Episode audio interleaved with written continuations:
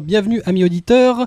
Vous êtes bien sur MangaCast le numéro 6, votre podcast mensuel consacré au manga et à l'animation japonaise. Aujourd'hui, pour ce sixième numéro, on va vous faire un second dossier après celui sur Dragon Ball. Aujourd'hui, en l'occurrence, on va parler de Naoki Urasawa, un grand mangaka, peut-être le plus grand de sa génération. Pour parler d'Urasawa, aujourd'hui, notre invité, c'est Alexis Orsini, webmaster et rédacteur du site labassecrète.fr et aussi auteur de la biographie consacrée à l'auteur, Naoki Urasawa, L'ère du temps, édité aux Moutons électriques. Bonjour Alexis, merci d'avoir accepté notre invitation. Merci à vous. Pour animer cette émission, en plus de moi-même, Kubo, se trouve autour de notre fabuleuse table en formica beige à traces. Bonjour à tous. Blackjack. Bonsoir à tous. Kobito. Bonsoir. Bonsoir. Mais aussi autour de la table, notre photographe Bebop Noon. Voilà, il nous fait encore des coucous, mais ça ne s'entend toujours pas. Tiens, prends un micro, dis bonjour aux gens, qu'ils sachent que tu existes. Bonjour les gens. Voilà, très bien. On a trouvé le frère de Kobito. Voilà, ils faisaient donc le téléphone rose ensemble soir, euh, tard le soir. Pour accompagner votre émission, pour accompagner votre podcast, vous avez comme à chaque fois la page de l'émission mangacast.fr slash numéro 6.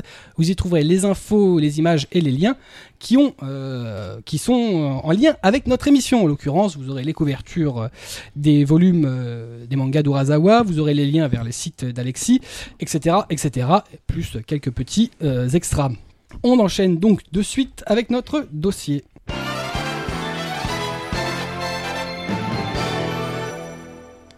Dossier sur Naoki Urasawa, premier dossier sur un auteur. On va dresser rapidement un peu le, portrait d'Urasawa. Euh, Alexis. Oui, donc il faut savoir en fait que c'est un auteur qui a deux passions principales depuis l'enfance et jusqu'à maintenant, qui sont donc la, musique et le manga. Euh, donc il naît en fait euh, dans les années 60 à Tokyo et très tôt il se découvre une passion pour euh, Osamu Tezuka, euh, qui est considéré comme le dieu du manga. Et euh, donc il- sa passion est telle en fait qu'il passe des, des après-midi entières à recopier des, des dessins de Tezuka au point de finir par signer lui-même euh, ses dessins à lui de la signature de Tezuka. Ça, c'est Euh, original. Ensuite, plus tard, donc dans les années 80, son modèle ce sera surtout Katsuhiro Otomo, L'auteur d'Akira. voilà, et de Rêve d'enfant. Et en fait, la, la particularité du Razawa, c'est qu'il a jamais vraiment cru qu'il pourrait devenir mangaka. Et il explique en fait dans diverses interviews que lui-même ne- n'envisage- n'envisageait pas ce métier, euh, principalement euh, parce qu'il pensait qu'il n'arriverait pas à créer des œuvres suffisamment bonnes pour, euh, pour faire succès. Et aussi parce que comme euh, Tezuka était son modèle, il pensait pas réussir à créer des œuvres qui soient du, du même niveau. Mm. Donc c'était vraiment la référence pour lui tout au long de sa carrière. On le retrouvera d'ailleurs euh, plusieurs fois dans, ses œuvres. Euh, effectivement, ça semble être un auteur particulièrement euh, consciencieux et qui souhaite ne pas sortir n'importe quel manga. Après ce petit portrait du, pers- du personnage du mangaka, on va un peu ben, voir son parcours par différentes dates, par différentes périodes. Et ça va commencer en 82, quand il est en fac d'économie à 22 ans. Voilà, en fait, il est en quatrième et dernière année de fac d'économie. Et donc, euh, au Japon, c'est courant que les, étudiants qui sont en dernière année euh, aillent déjà démarcher leur, euh, leurs futures entreprises pour des entretiens. Donc, lui, il décide de, se rendre chez Shogakukan, qui est un des, donc, des principaux éditeurs de manga au Japon. Toujours encore donc avec la particularité dont on parlait, c'est-à-dire qu'il y va non pas pour devenir mangaka, mais pour devenir éditeur. Mais malgré tout, en fait, il amène les planches de- du dernier manga qui, amateur qu'il a achevé, qui s'appelle Return. Et euh, en fait, il l'amène pour, euh, pour qu'on lui donne un avis sur, euh, sur son manga, en gros pour dire adieu au monde du manga en ayant l'avis d'un professionnel. En fait, il y a un quiproquo qui, qui survient, qui fait que l'éditeur qui le reçoit croit qu'il veut être publié dans un magazine de, la Shogakukan, et de fil en aiguille, on lui conseille de participer au concours des jeunes auteurs de cette année. Donc il se laisse convaincre, et cette année-là, donc en 82, il remporte le, le prix du meilleur jeune mangaka avec Return. Et là, en fait, il décide de, de se donner un an euh, pour, euh, pour devenir mangaka. Et si au bout d'un an, il n'arrive pas à percer, il compte euh, abandonner et devenir employé dans un- une entreprise ou ailleurs. D'accord. Donc en 82, il va commencer, il va faire donc il va commencer par des histoires courtes, comme la plupart des mangaka. Il va faire une rencontre euh, importante pour tout le reste de sa carrière. Ouais, dans le compte décisif, puisque c'est Takashi Nagasaki, donc qui va devenir en fait son tanto. Ouais, donc son éditeur, c'est la personne qui gère l'auteur au- et donc les séries de, l'éditeur pour, pour le mensuel ou l'hebdomadaire dans lequel il est publié. Ouais. Et donc, euh, en fait, il, se rend compte, euh, Urasawa, qu'il n'arrive pas à créer des, histoires vraiment marquantes. À chaque fois, on lui dit que les thèmes qu'il aborde sont trop mineurs. Du coup, il se, met, il se remet carrément en question et pendant six mois, il décide d'arrêter de dessiner des mangas pour euh, se consacrer uniquement à l'étude de, films, de mangas à succès, pour voir en fait, pour définir sa propre personnalité artistique. Et du coup, il explique euh, qu'il il analysait de façon très détachée, par exemple, des mangas commerciaux qu'il aimait pas, mais dont il voyait les qualités. Et euh, de fil en aiguille, en fait, il va réussir à trouver son propre style.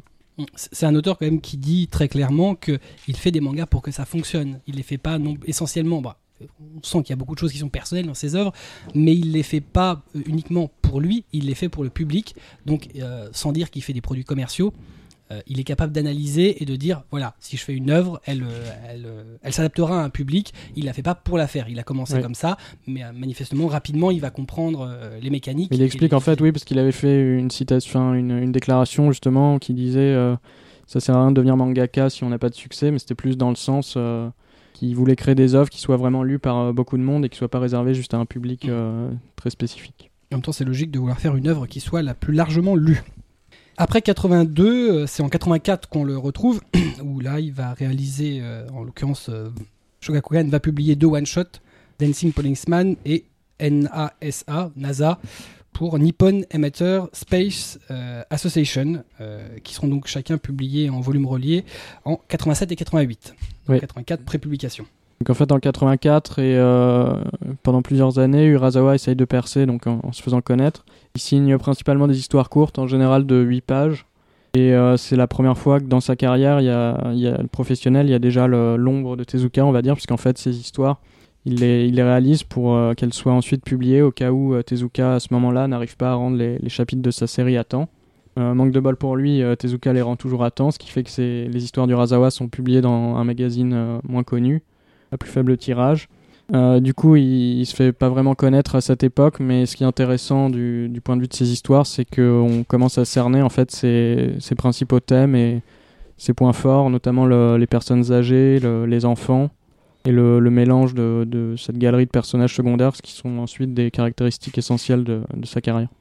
Effectivement, un grand amour pour les personnages secondaires. En 85, il va lancer sa première série longue, Pineapple Army. Oui, en fait, donc Pineapple Army, euh, c'est lui qui trouve le titre du manga, même si en fait il n'est crédité qu'au dessin et que Kazuya Kudo est crédité au scénario. Euh, Urasawa a quand même participé au scénario. Euh, donc c'est un manga qui là encore, euh, c'est pas du tout ce qu'il a fait connaître au Japon. Et Urasawa et Nagasaki, puisqu'il l'a aidé sur ce manga, pensaient pas du tout que la série marcherait, puisque l'histoire, c'est un, un vétéran du Vietnam euh, retiré qui habite à New York et qui travaille en tant qu'instructeur militaire, qui en fait reçoit des, des demandes de, particuliers qui veulent euh, apprendre l'autodéfense. Et en gros, le, pitch de base, c'est qu'à chaque fois, il, accepte de les entraîner, mais à la condition qu'il n'intervienne pas lui directement. Et au final, il, in- il intervient malgré tout à chaque fois. Euh, donc du fait que ça se passait à l'étranger, notamment, les deux auteurs pensaient pas que ça marcherait, mais ça a quand même eu un certain succès, notamment le premier tome dont le, le tirage euh, initial a été doublé au vu des, des précommandes. Oui. Euh, et puis c'est là encore, c'est annonciateur de, des thèmes récurrents par la suite chez Urasawa avec le- les voyages dans le monde, euh, les personnages secondaires, le passé du héros qu'il rattrape à chaque fois, ce genre de choses. Éventuellement le passé militaire. Ouais aussi. Et puis la double nationalité du héros qu'on retrouvera dans Master Keaton notamment. Effectivement. Donc Pineapple Army, qui est une série terminée en 8 tomes, euh, publiée de 85 à 88, est sortie en France, euh, oui, effectivement, un seul volume chez Glénat en août 1998, ce qui ne nous rajeunit pas. En... Et toujours, toujours disponible, toujours disponible. Vous pouvez le commander chez Glénat. En 86, euh, en parallèle de Pineapple Army, il va lancer une nouvelle série. Euh, et ça va devenir d'ailleurs quelque chose d'assez récurrent chez lui, la double publication, euh, ce qui est quand même plus que rare chez les mangaka, euh, encore plus aujourd'hui qu'avant. Donc la nouvelle série, en l'occurrence, c'est Yawara, qui va devenir sa première série majeure. Oui, donc Yawara qui est publié dans le Big Comic Spirits, donc qui est déjà plus connu du public japonais. Donc c'est l'histoire en fait d'une lycéenne qui est obligée par son grand-père, qui est un ex-champion de judo, à devenir justement une championne dans ce sport. Et euh, en fait son grand-père a une obsession, c'est qu'elle remporte les JO de Barcelone en 92. Et elle euh, n'aime pas du tout ça, enfin elle n'est pas fan de judo, elle préfère mener une vie de, lycéenne euh, banale avec ses histoires d'amour, ce genre de choses. Et du coup, il y a tout ce, côté avec l'héroïne qui, est forcée de, progresser dans un domaine qui l'intéresse pas, donc en fait, c'est- l'éditeur du Razawa voulait qu'il fasse une comédie romantique, puisque comme il l'explique à l'époque, c'était un genre un peu obligatoire pour se lancer dans le manga. Et euh, en fait, Urasawa, avec ce titre, a voulu euh, pr- prendre des, la recette de mangas commerciaux donc qu'il avait bien analysé, et en même temps y mettre des thèmes euh, à lui. Du coup, ça donne un mélange vraiment réussi et euh, que- auquel le public a été sensible, puisque c'est ça a été un grand succès, le premier de, la, de sa carrière. Et la première adaptation en dessin animé. Ouais, en 89, qui a aussi contribué au, au succès puisque ça a fait connaître la série d'un public enfantin euh, à une heure de grande écoute. Mm. Donc c'est aussi le, le premier prix de la carrière du Razawa, il en a remporté beaucoup, avec le 35e prix Shogakukan, donc, en 90. Mm. Euh, et il y avait un parallèle intéressant avec la réalité, en fait, puisque comme je le disais, les JO de Barcelone... euh, Oui, ça se place temporellement vraiment dans une réalité, puisqu'on a Voilà. vraiment les Jeux de Barcelone de 92, euh, le début de publication c'est 86, on est vraiment dans une ferveur qui, euh, qui correspond à la réalité. Et en plus, on a. euh, Oui, c'est toujours en rapport en fait, avec l'époque du moment. Et donc du coup, le, le côté amusant, c'est qu'il y a une vraie judokate euh, japonaise, donc Ryoko Tamura, qui a remporté la médaille d'argent au JO de Barcelone. Euh, du coup, le Japon était euphorique et a vite surnommé le Tamura euh, Yawara-chan, donc en référence à- au manga du Razawa. Euh, et puis le manga, on retient aussi le, le personnage de Jigoro, donc qui est le grand-père de Yawara et qui est une figure euh, marquante, Ouais, le, bon exemple d'un vieux chez Urasawa. D'un vieil homme chez Urasawa, effectivement, qui aura le droit à son euh, one-shot euh, Ouais, un petit peu plus tard. Ouais, absolument, son spin-off. Premier spin-off d'Urasawa. Euh, oui, effectivement, tu le disais, on, voit apparaître ce qui est un des, des poncifs, euh, bon, pas forcément dans le sens péjoratif du terme, des œuvres d'Urasawa, le fameux persa- personnage sage et un peu excentrique du grand-père. Yawara, c'est quand même 30 millions de tomes vendus, ce qui est quand même pas rien. 29 tomes en tout, 29 tomes en édition normale, pas en édition de luxe, donc euh, pas celle avec les photos. Euh, donc publié de 86 à 93 et malheureusement pas de parution française pour l'instant. Bien. Même si Panini, euh, justement, en répondant à la question, a dit que normalement la série devrait être éditée en France une fois qu'elle aura été éditée en version deluxe au Japon.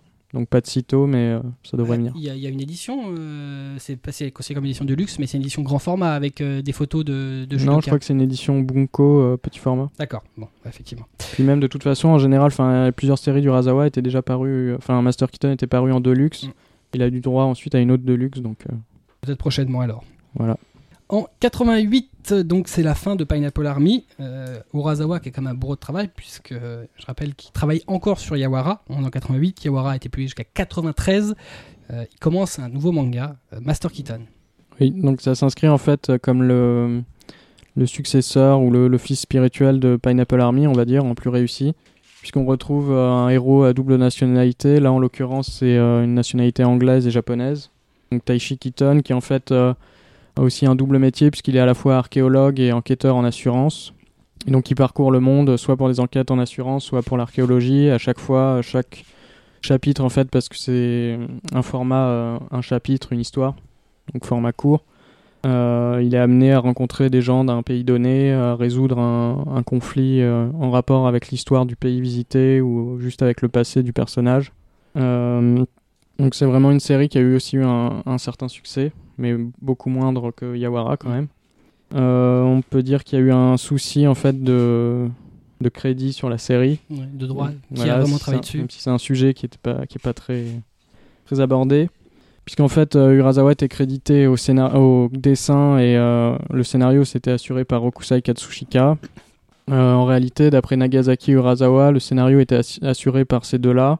Et euh, Katsushika n'aurait fait que vraiment les aider au tout début. Le synopsis euh, de base. Ouais, voilà, Le mais plot. vraiment sur les premiers chapitres. Euh, du coup, en 2004, euh, ils ont demandé à ce que, enfin, Urasawa aurait demandé à ce que le, la série soit rééditée avec, euh, en faisant de, en sorte que son nom apparaisse en plus grand sur les couvertures. Et à ce moment-là, en fait, un ami de Katsushika, parce qu'il est mort en 2004, euh, se serait insurgé contre cette demande. Du coup, la, la série est restée indisponible jusqu'en 2011. Et 2011, elle est reparue au Japon dans une deuxième version de luxe. Et euh, sur les couvertures, on voit donc le- les trois auteurs, donc Nagasaki, Katsushika, Urasawa, qui sont crédités Qui, effectivement, qui a permis d'ailleurs la parution française. Euh, chez Kana. au, au sujet justement des fameuses couvertures, des fameux noms, euh, ce qu'on se rend compte, c'est que sur euh, l'édition Deluxe japonaise, euh, Katsushika et Urasawa sont crédités à taille quasi égale, euh, ce qui n'est pas du tout le cas sur l'édition française, où Urasawa est crédité en gros. Alors si on peut comprendre l'aspect commercial pour Kana, toute euh, question de droit euh, écartée, euh, parce qu'évidemment Urasawa c'est très connu, Katsushika c'est pas connu du tout. Comme c'est validé par les Japonais, c'est un peu, un peu étrange de voir que finalement les Japonais ont fini, tout au moins l'éditeur et les ayants droit, ont fini par accepter le fait que l'auteur principal de Master Keaton était bien Naoki Urasawa. Donc, euh, on le disait, euh, Master Keaton, euh, donc c'est paru en France. Au Japon, c'est 18 volumes simples, 12 volumes de luxe. C'est donc l'édition qu'on a en France chez Kana. Donc cette fameuse édition de luxe qui a, qui a commencé a été éditée en mars 2013, donc cette année. Par contre, une toute petite anecdote sur Urasawa, puisque a priori le titre voit une seconde jeunesse avec une suite. Oui, en fait, en mars 2012, donc l'année dernière, Urasawa a lancé en fait une suite à Master Keaton qui s'intitule Master Keaton Remaster. Donc c'est l'histoire en fait reprend quelques années après la fin du manga original et c'est toujours la même chose, donc un format épisodique, euh, un chapitre, un voyage.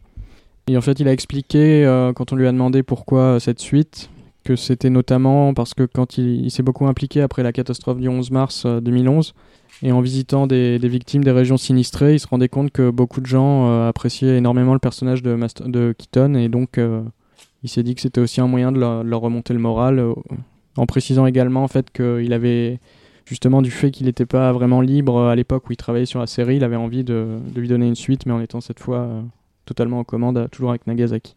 Donc faire le titre qu'il voulait sortir. Voilà. Et il faut noter, enfin on précisera peut-être aussi après que ça paraît un rythme très lent, à environ un chapitre tous les 4 mois, donc c'est vraiment une série, euh, Oui, remaster. oui, pour Mm. se faire plaisir. euh, Bah, il a déjà euh, Billy Bat en cours de parution.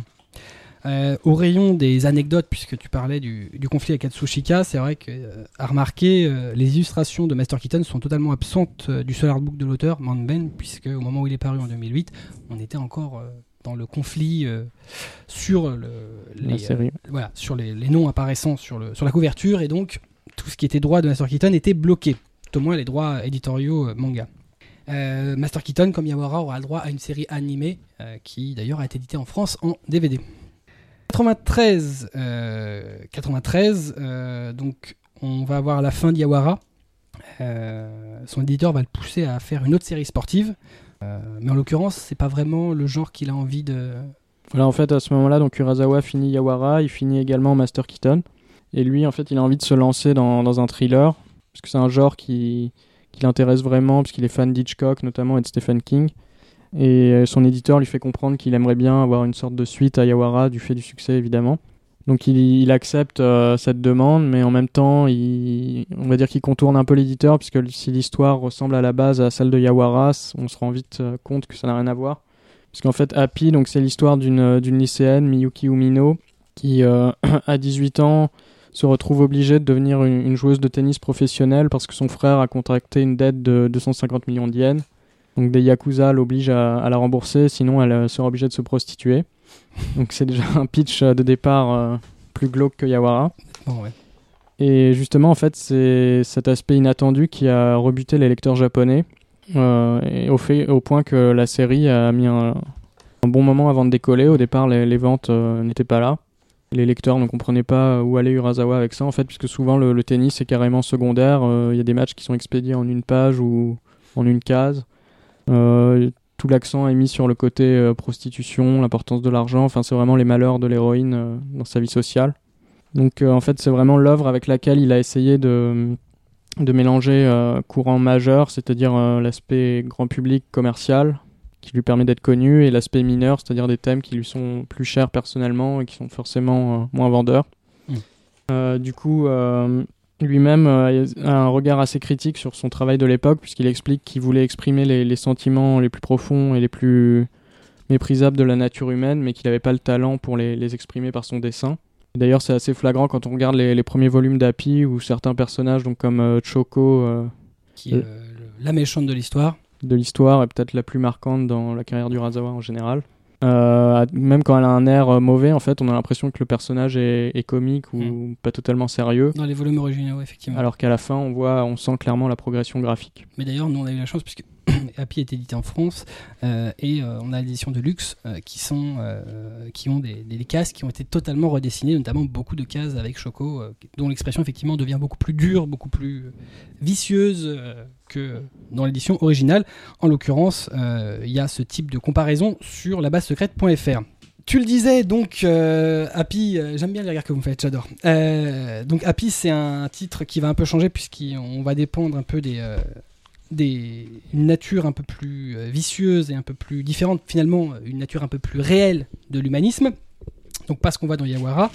Euh, et euh, le tennis, finalement, encore plus que dans Yawara, c'est qu'un environnement pour mettre en place une histoire. Euh, et ça, on va le retrouver un peu plus euh, dans les titres. euh, après, c'est vraiment l'histoire qui va prédominer sur l'environnement.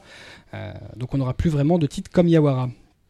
Euh, donc euh, Happy, Happy qui a eu une particularité lui de ne pas être édité en animé mais en drama en 2006, euh, donc une série TV live, euh, voilà, avec une jolie héroïne. Voilà, très bien. Blackjack vient de hausser les sourcils, ça l'intéresse. Donc il va taper drama Happy sur internet ce soir. Tout de suite. Happy, c'est donc 23. Non, je ne te laisse pas parler. Happy, c'est 23 volumes simples, 15 volumes de luxe, euh, et c'est donc édité chez Panini euh, Manga depuis avril 2010, et ça vient de se terminer. Je vous conseille de vous jeter dessus. Oui, c'est pas Nini, donc faut, faut faire vite. Merci pour cette participation. 1994. euh, Ça, c'est marrant, tiens, t'as rien dit, toi. Toi, le fan de Panini Manga. Je couperai ça au montage. Non, mais il a raison, dépêchez-vous. Demain, on rase gratis. Très bien. Donc 4 rue Dante, 7505 Paris, il rase gratis. Demain. Donc 1994. euh, en l'occurrence, euh, tu le disais précédemment, euh, Urasawa, c'est un grand fan et un grand admirateur de, des œuvres d'Hitchcock. Et en l'occurrence, il voulait faire un thriller. Il va avoir l'occasion de le faire puisqu'on va avoir ce qui peut être peut être considéré aujourd'hui comme son œuvre majeure, tout au moins pour nous, public français, puisque c'est le premier qu'on a vraiment découvert. On peut pas considérer Pineapple Army, euh, mais celui qui nous aura vraiment marqué, euh, en l'occurrence, c'est Monster. Oui, donc en fait, c'est un... il se lance dans Monster un an après euh, Happy. Parce qu'en fait, euh, on peut imaginer qu'une parution. dou- double publicité. Voilà, une parution hebdomadaire de Happy lui suffisait pas, donc il commence Monster qui est en bimensuel. Euh, donc Monster, c'est l'histoire de Kenzo Tenma, un neurochirurgien japonais installé à Düsseldorf dans les années, à la fin des années 80, donc avant la, la chute du mur de Berlin, euh, qui un jour sauve un petit garçon atteint d'une balle dans la tête et va réaliser 9 ans après que le, garçon qui l'a sauvé est devenu un, tueur en série euh, maléfique qui officie dans toute l'Allemagne. Et du coup, il se lance à sa poursuite pour, euh, pour l'arrêter sachant que lui-même est poursuivi par un inspecteur acharné pour des crimes qu'il n'a pas commis. Donc le titre, enfin, il tire vraiment beaucoup d'influences de différentes œuvres. La plus flagrante, c'est Le Fugitif, Mm. donc la série des, des années 60 dont Kurosawa regardait à, l'époque. Et aussi, le- en fait, le il a été adapté en film euh, juste un an avant la, la parution du manga, avec Harrison Ford et euh, Tommy Lee Jones. Euh, donc on- je pense que c'est vraiment l'influence majeure, parce qu'on retrouve notamment dans le manga des scènes qui sont dans le film. Euh, Hitchcock pour, le, pour certaines scènes aussi qui sont reprises plan pour plan. Mm. Et Les Misérables euh, avec le, le côté, enfin le parallèle Tenma Runge, donc l'inspecteur du qui le poursuit, et euh, Jean Valjean et Javert. Ouais, du roman de Victor Hugo. Effectivement, c'est vrai qu'il y a énormément d'influence dans ce titre. Euh, Monster, ça va être un énorme succès au Japon et ailleurs dans le monde d'ailleurs. Oui, donc c'est, je cherche les chiffres. Euh, en l'occurrence, alors, euh, Il me semble que c'est plus de 20 millions d'exemplaires vendus. Voilà, Et c'est vraiment le, la série qui l'a fait connaître à l'étranger, notamment en France, comme Ouais. tu le disais. c'est son premier titre euh, réellement distribué à l'international. Et c'est aussi vraiment le premier manga qui le fait connaître en tant qu'auteur de, de thriller, puisque c'est quelque chose qu'il avait inauguré, enfin, dans lequel il avait commencé avec Master Keaton, qui n'était pas maîtrisé à ce point-là. Et d'ailleurs, beaucoup d'auteurs, beaucoup de lecteurs à l'époque ne savaient pas que l'auteur qui faisait Master Keaton était le même que celui qui faisait Happy ou Yawara. Donc le, le Monster a reçu plusieurs prix, dont le plus prestigieux, donc le prix euh, Osamu Tezuka et le prix Shogakukan. Mhm. Euh, donc c'est 18 volumes en édition simple, 9 en deluxe. On a les deux éditions en France. Oui, c'est vrai, c'est le premier titre où on a euh, deux éditions. Sachant que Kana a annoncé euh, récemment que. Juste le dernier tome de Monster chez Kana, qui avait le livre du monstre. Ouais. En édition euh, spéciale, qui était plutôt très bien d'ailleurs. parce que qu'ils n'ont pas refait malheureusement édition de luxe, mais au Japon non plus d'ailleurs. Mais euh, ouais, super initiative de Kana à l'époque. C'est vrai que ce premier tirage même- du dernier tome, il y avait le. Parce que dans Monster, on va un peu remettre pour ceux qui connaissent pas le titre. euh, toute l'histoire, euh, en fond, il y a toujours une- un conte pour enfants euh, euh, qui apparaît, notamment qui a un, li- un lien avec euh, le- le- l'enfant, le, fameux Johan, euh, Johan, euh, tueur en série. Euh, et donc ce, bouquin dont on voit énormément, énormément de, pages dans le, manga, euh, plusieurs euh, moments, et qui finalement a un lien vraiment très très fort avec l'histoire, euh, Kana a eu la bonne idée d'éditer donc ce même ce même bouquin avec en supplément avec la première édition du dernier tome de l'édition normale, donc malheureusement totalement épuisé. Comme le disait Alexis, Sachant que le supplément aussi s'amusait à jouer sur la, la frontière entre réalité et fiction, parce que c'est quelque chose que Urasawa adore faire. Parce qu'en fait, il faisait croire que le, c'est lui qui avait retrouvé un véritable ouvrage, donc un vrai conte euh, tchèque, qu'il avait lui-même traduit. Ce qui est qui bien aussi avec, inspiré voilà, pour l'histoire. et que Kana, euh, donc même dans les crédits d'édition française, ont tout respecté euh, point par point. Effectivement, et c'est un, un jeu qui va retrouver, qui va aimer euh, un type de narration qu'il va aimer euh, utiliser dans d'autres titres. Ouais, c'est dommage qu'il n'aurait pas réimplanté dans la version Deluxe française. Juste comme ça, je sais pas Mm. pour. Parce que les gens l'ont loupé la première édition. Mais... Enfin, en même temps, je pense que c'est parce qu'au Japon, en fait, ils ont depuis, ils ont sorti un- en même temps que la Deluxe japonais, je crois, Ouais, un recueil euh, justement de tous les contes qui sont dans le manga, Ah. dont un conte inédit. ça c'est dommage, nous on l'a pas eu. Ouais. tu, tu sous-entends que ça pourrait sortir chez Kana? Euh, je sais pas parce que d'un autre côté il y a le guidebook Another Monster donc euh, je leur avais demandé il y a quelques années et ils comptaient pas le sortir mais bon en même temps c'est pas le même genre euh, parce que c'est compliqué. 300 pages euh, en japonais et le reste c'est un recueil de contes euh, illustré. Enfin, en même temps, faut quand même se rappeler, puisque tu disais qu'effectivement il n'a pas édité avec la version de luxe, mais euh, c'était aussi le cas avec juste le premier tirage du manga initial. Donc je pense que s'ils avaient vraiment voulu en faire autre chose qu'un supplément pour la première édition, ils l'auraient euh, sorti avec tous les derniers, tout le dernier tome. Malheureusement, c'était vraiment euh, un peu comme c'est souvent le cas, euh, un cadeau pour les, acheteurs, les early adopters. D'ailleurs ils ont annoncé récemment qu'Anna qu'ils allaient arrêter la commercialisation de l'édition simple. Donc euh, c'est jusqu'en octobre je crois si on veut se procurer le, Il n'y aura les pas de tomes de retirage. ces éditions. Mm, mm. Là, ça sera Juste la Deluxe. Voilà. Bon, en même temps, c'est logique. La Deluxe, en l'occurrence, on aura l'occasion de reparler un peu de, de la personnalité d'Urasawa et notamment ce- cette obsession à toujours revoir ses œuvres par la suite. Puisqu'on est toujours sur Monster, euh, on a eu une, une annonce euh, dernièrement qui a fait grand bruit, puisqu'on parle de droit d'adaptation euh, pour une euh, série télévisée. Ouais, donc en plus ce serait sur euh, HBO, ce qui fait qu'il y a eu beaucoup de, bruit autour de ça, notamment sur Twitter. Et ce serait euh, réalisé par Guillermo del Toro, donc qui a fait Hellboy, euh, entre autres, titre connu. Euh, donc pour l'instant en fait c'est pas officialisé. Il a expliqué qu'il avait remis le, script euh, du pilote à, HBO début mai, qu'il attendait leur réponse. Euh, dans tous les cas, si ça se fait, ça devrait être très fidèle au manga, puisqu'il a expliqué que pour avoir l'accord du Razawa, il a dû lui soumettre euh, le script de chaque épisode de la première saison. Donc, euh, sachant que Urasawa est très exigeant sur ses adaptations, on peut se douter que ce sera très fidèle. Il a annoncé aussi en fait que ce serait pas, euh, il y aurait pas de, de saison ou d'épisode à rallonge, ce serait purement ce qu'il y a dans le manga. Et euh, autre point positif a priori, c'est qu'il a expliqué qu'il voulait euh, donc Del Toro adapter le manga depuis 5 ans au moins. Donc D'accord. Et outre cette adaptation télévisée à venir, on a évidemment une adaptation en animé. 94, c'est euh, aussi la parution euh, du one-shot Jigoro dont on parlait tout à l'heure, le fameux spin-off de Yawara. On passe à 99, euh, donc en parallèle à Monster, Urasawa qui est quand même un sacré bourreau de travail, il va lancer un nouveau titre dans un hebdomadaire.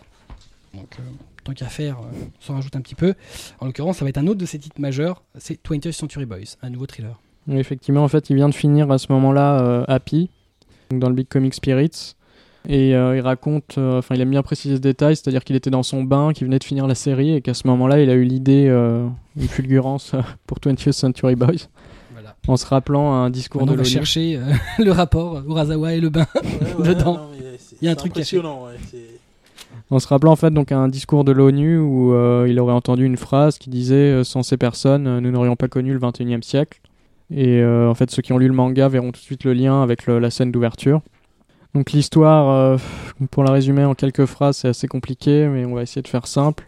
C'est un groupe d'enfants euh, japonais dans les années 60 qui inventent en fait euh, un logo donc en l'occurrence un, un doigt avec un œil collé dessus.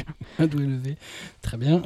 Et qui invente également toute une histoire de prédiction en fait d'un groupe de terroristes qui va détruire la Terre à la fin du XXe siècle.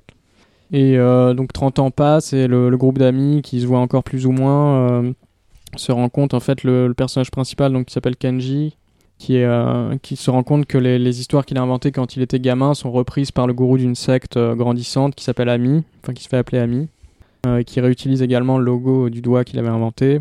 Et donc il réalise que le, le fameux Ami veut vraiment réaliser les prédictions et détruire la Terre le 31 décembre 2000. Qui sont des prédictions qui peuvent paraître fantasques, puisque vraiment des, Oui, des l'histoire d'un robot géant euh, qui attaque Tokyo Un qui, virus. et qui répand un virus mortel. Oui. Donc ça, c'est moins enfantin. Et donc après, en gros, donc la réalité euh, dépasse la fiction, on va dire. Et euh, le, le manga se passe sur plusieurs époques, donc les années 60, les- la fin des années 90. En fait, on a vraiment une, euh, une globalement, on peut dire qu'on a passé, présent, futur. Même Voilà. si, au final, la fin du manga se passe vraiment dans le après, mais euh, on a toute une période où euh, c'est vraiment le, ce qu'on peut considérer comme le présent, beaucoup de retours arrière, et après, on fait un saut dans Voilà, le et temps. encore le rapport donc à l'actualité de l'époque euh, chez Urasawa. Et aussi à son passé, en fait, puisque c'est le manga. euh, il a dit lui-même que 10% du, de 20th Century Boys était autobiographique. Donc c'est vraiment le manga où il y a le plus de, de références à son, son propre vécu, notamment des anecdotes euh, qu'il a, qu'il a vraiment connues. Comme, euh, Comme la scène d'ouverture aussi, où, donc, où le Kenji va ligoter euh, la- l'animatrice radio de son collège pour diffuser le, le morceau 20th Century Boy de T-Rex, donc qui a donné le titre au manga. Même si dans la réalité, il avait évidemment pas ligoté l'animatrice. Urasawa a Ouais. ligoté l'animatrice Non, il avait juste passé le morceau un de musique. psychopathe euh, oui, il avait demandé la permission, je crois même. ouah, C'était un rebelle sans en être un. Mais ça n'avait Voilà. pas marqué les gens. Voilà, et c'est ça, le... Personne n'avait il faut retenir, tout le monde s'en foutait. Voilà. Et au final, en plus, on retrouve vraiment ça dans, le manga, puisqu'en fait, les gens sont pas. Bon, ça leur fait rien, quoi. Mais effectivement, on retrouve beaucoup de choses. Kenji, euh, c'est un peu euh, Urasawa quand il est petit, un grand passionné de musique, de guitare en l'occurrence. Euh, effectivement, on voit beaucoup de choses, ce qu'il raconte de sa vie, apparaître par des petites scénettes, par des petites choses dedans. Bah, le personnage de Kenji, en fait, c'est un peu son avatar, puisque même s'il dit que c'est pas le personnage qu'il représente le plus, puisque c'est le, le personnage qui voulait devenir musicien et qui, par manque de talent, euh, a dû se contenter d'un boulot. euh. Enfin, en même temps, c'est un musicien qui, qui tient un combini. Bon, Oui, voilà. c'est un musicien un peu raté. Voilà. Même si au final, euh, effectivement, tout tourne autour de, de ce personnage. C'est sa première grosse. Alors, si Monster est super maîtrisé, 20th Century Boys, euh, à lire épisodiquement, euh, c'est une histoire à tiroir euh, assez impressionnante, euh, sur 22 volumes. Euh, C'est euh, une de ses plus longues histoires, si ce n'est la plus longue peut-être. euh, La plus longue, de- c'est Yawara en 29 volumes. Mais en termes de, ouais, Oui, en en termes de, de densité, Oui, c'est ça, c'est sûr. c'est la c'est vrai qu'elle est pas facile à ingurgiter euh, c'est à dire que arriver à se remettre dans le dans l'histoire d'un tome à l'autre sans les lire tous à la suite c'est quand même assez compliqué je pense que même pour le l'auteur en l'occurrence ça a dû être compliqué Bah, C'était quand même de la folie en France à la sortie parce que les gens stressaient. Je veux dire, là, les gens ne se rendent pas, pas compte parce que tout est sorti, tout est disponible. Mais quand un tome, euh, enfin tous les deux, trois mois, c'était. oh, enfin, moi, j'ai vécu, vécu ça en tant que libraire, c'était incroyable, quoi. Les, gens arrivaient, euh, la suite, la suite. euh, bah, euh, alors 20th donc euh, puisque tu le dis euh, est donc paru euh, en France euh, à partir d'août 2003 chez Panini Manga Euh, c'est une parution qui donc bah, logiquement sort après Monster en France. Monster c'est un succès phénoménal en France, autant d'ailleurs chez les, euh, les, les- les lecteurs de manga que chez euh, tout un chacun. Je puisque c'est confirme. un vrai succès de Oui. librairie générale. Tout à fait. Euh, donc logiquement, quand Panini achète les droits, voilà, il surfe sur le succès de Monster.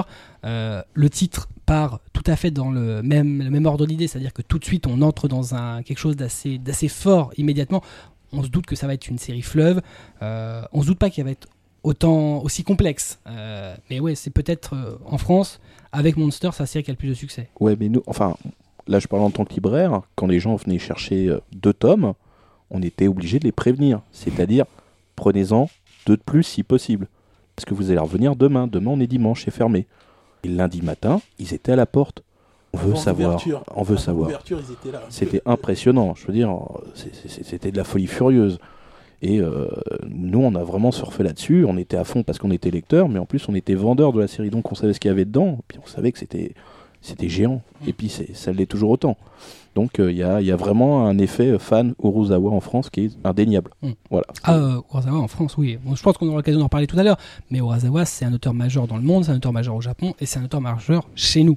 D'ailleurs, euh, 20th Century Boys a reçu le prix de la meilleure série à Angoulême en 2004. Ouais, effectivement. c'est- Donc un prix euh, pour un manga à Angoulême, c'est quand même... euh, C'est Oui. c'est assez Je, voudrais juste rappeler une petite anecdote Panini au, au dernier top, parce que, excusez-moi, le dernier donc, euh, le 22 si je me trompe pas, hein, il y avait le bandeau par l'auteur de Monster.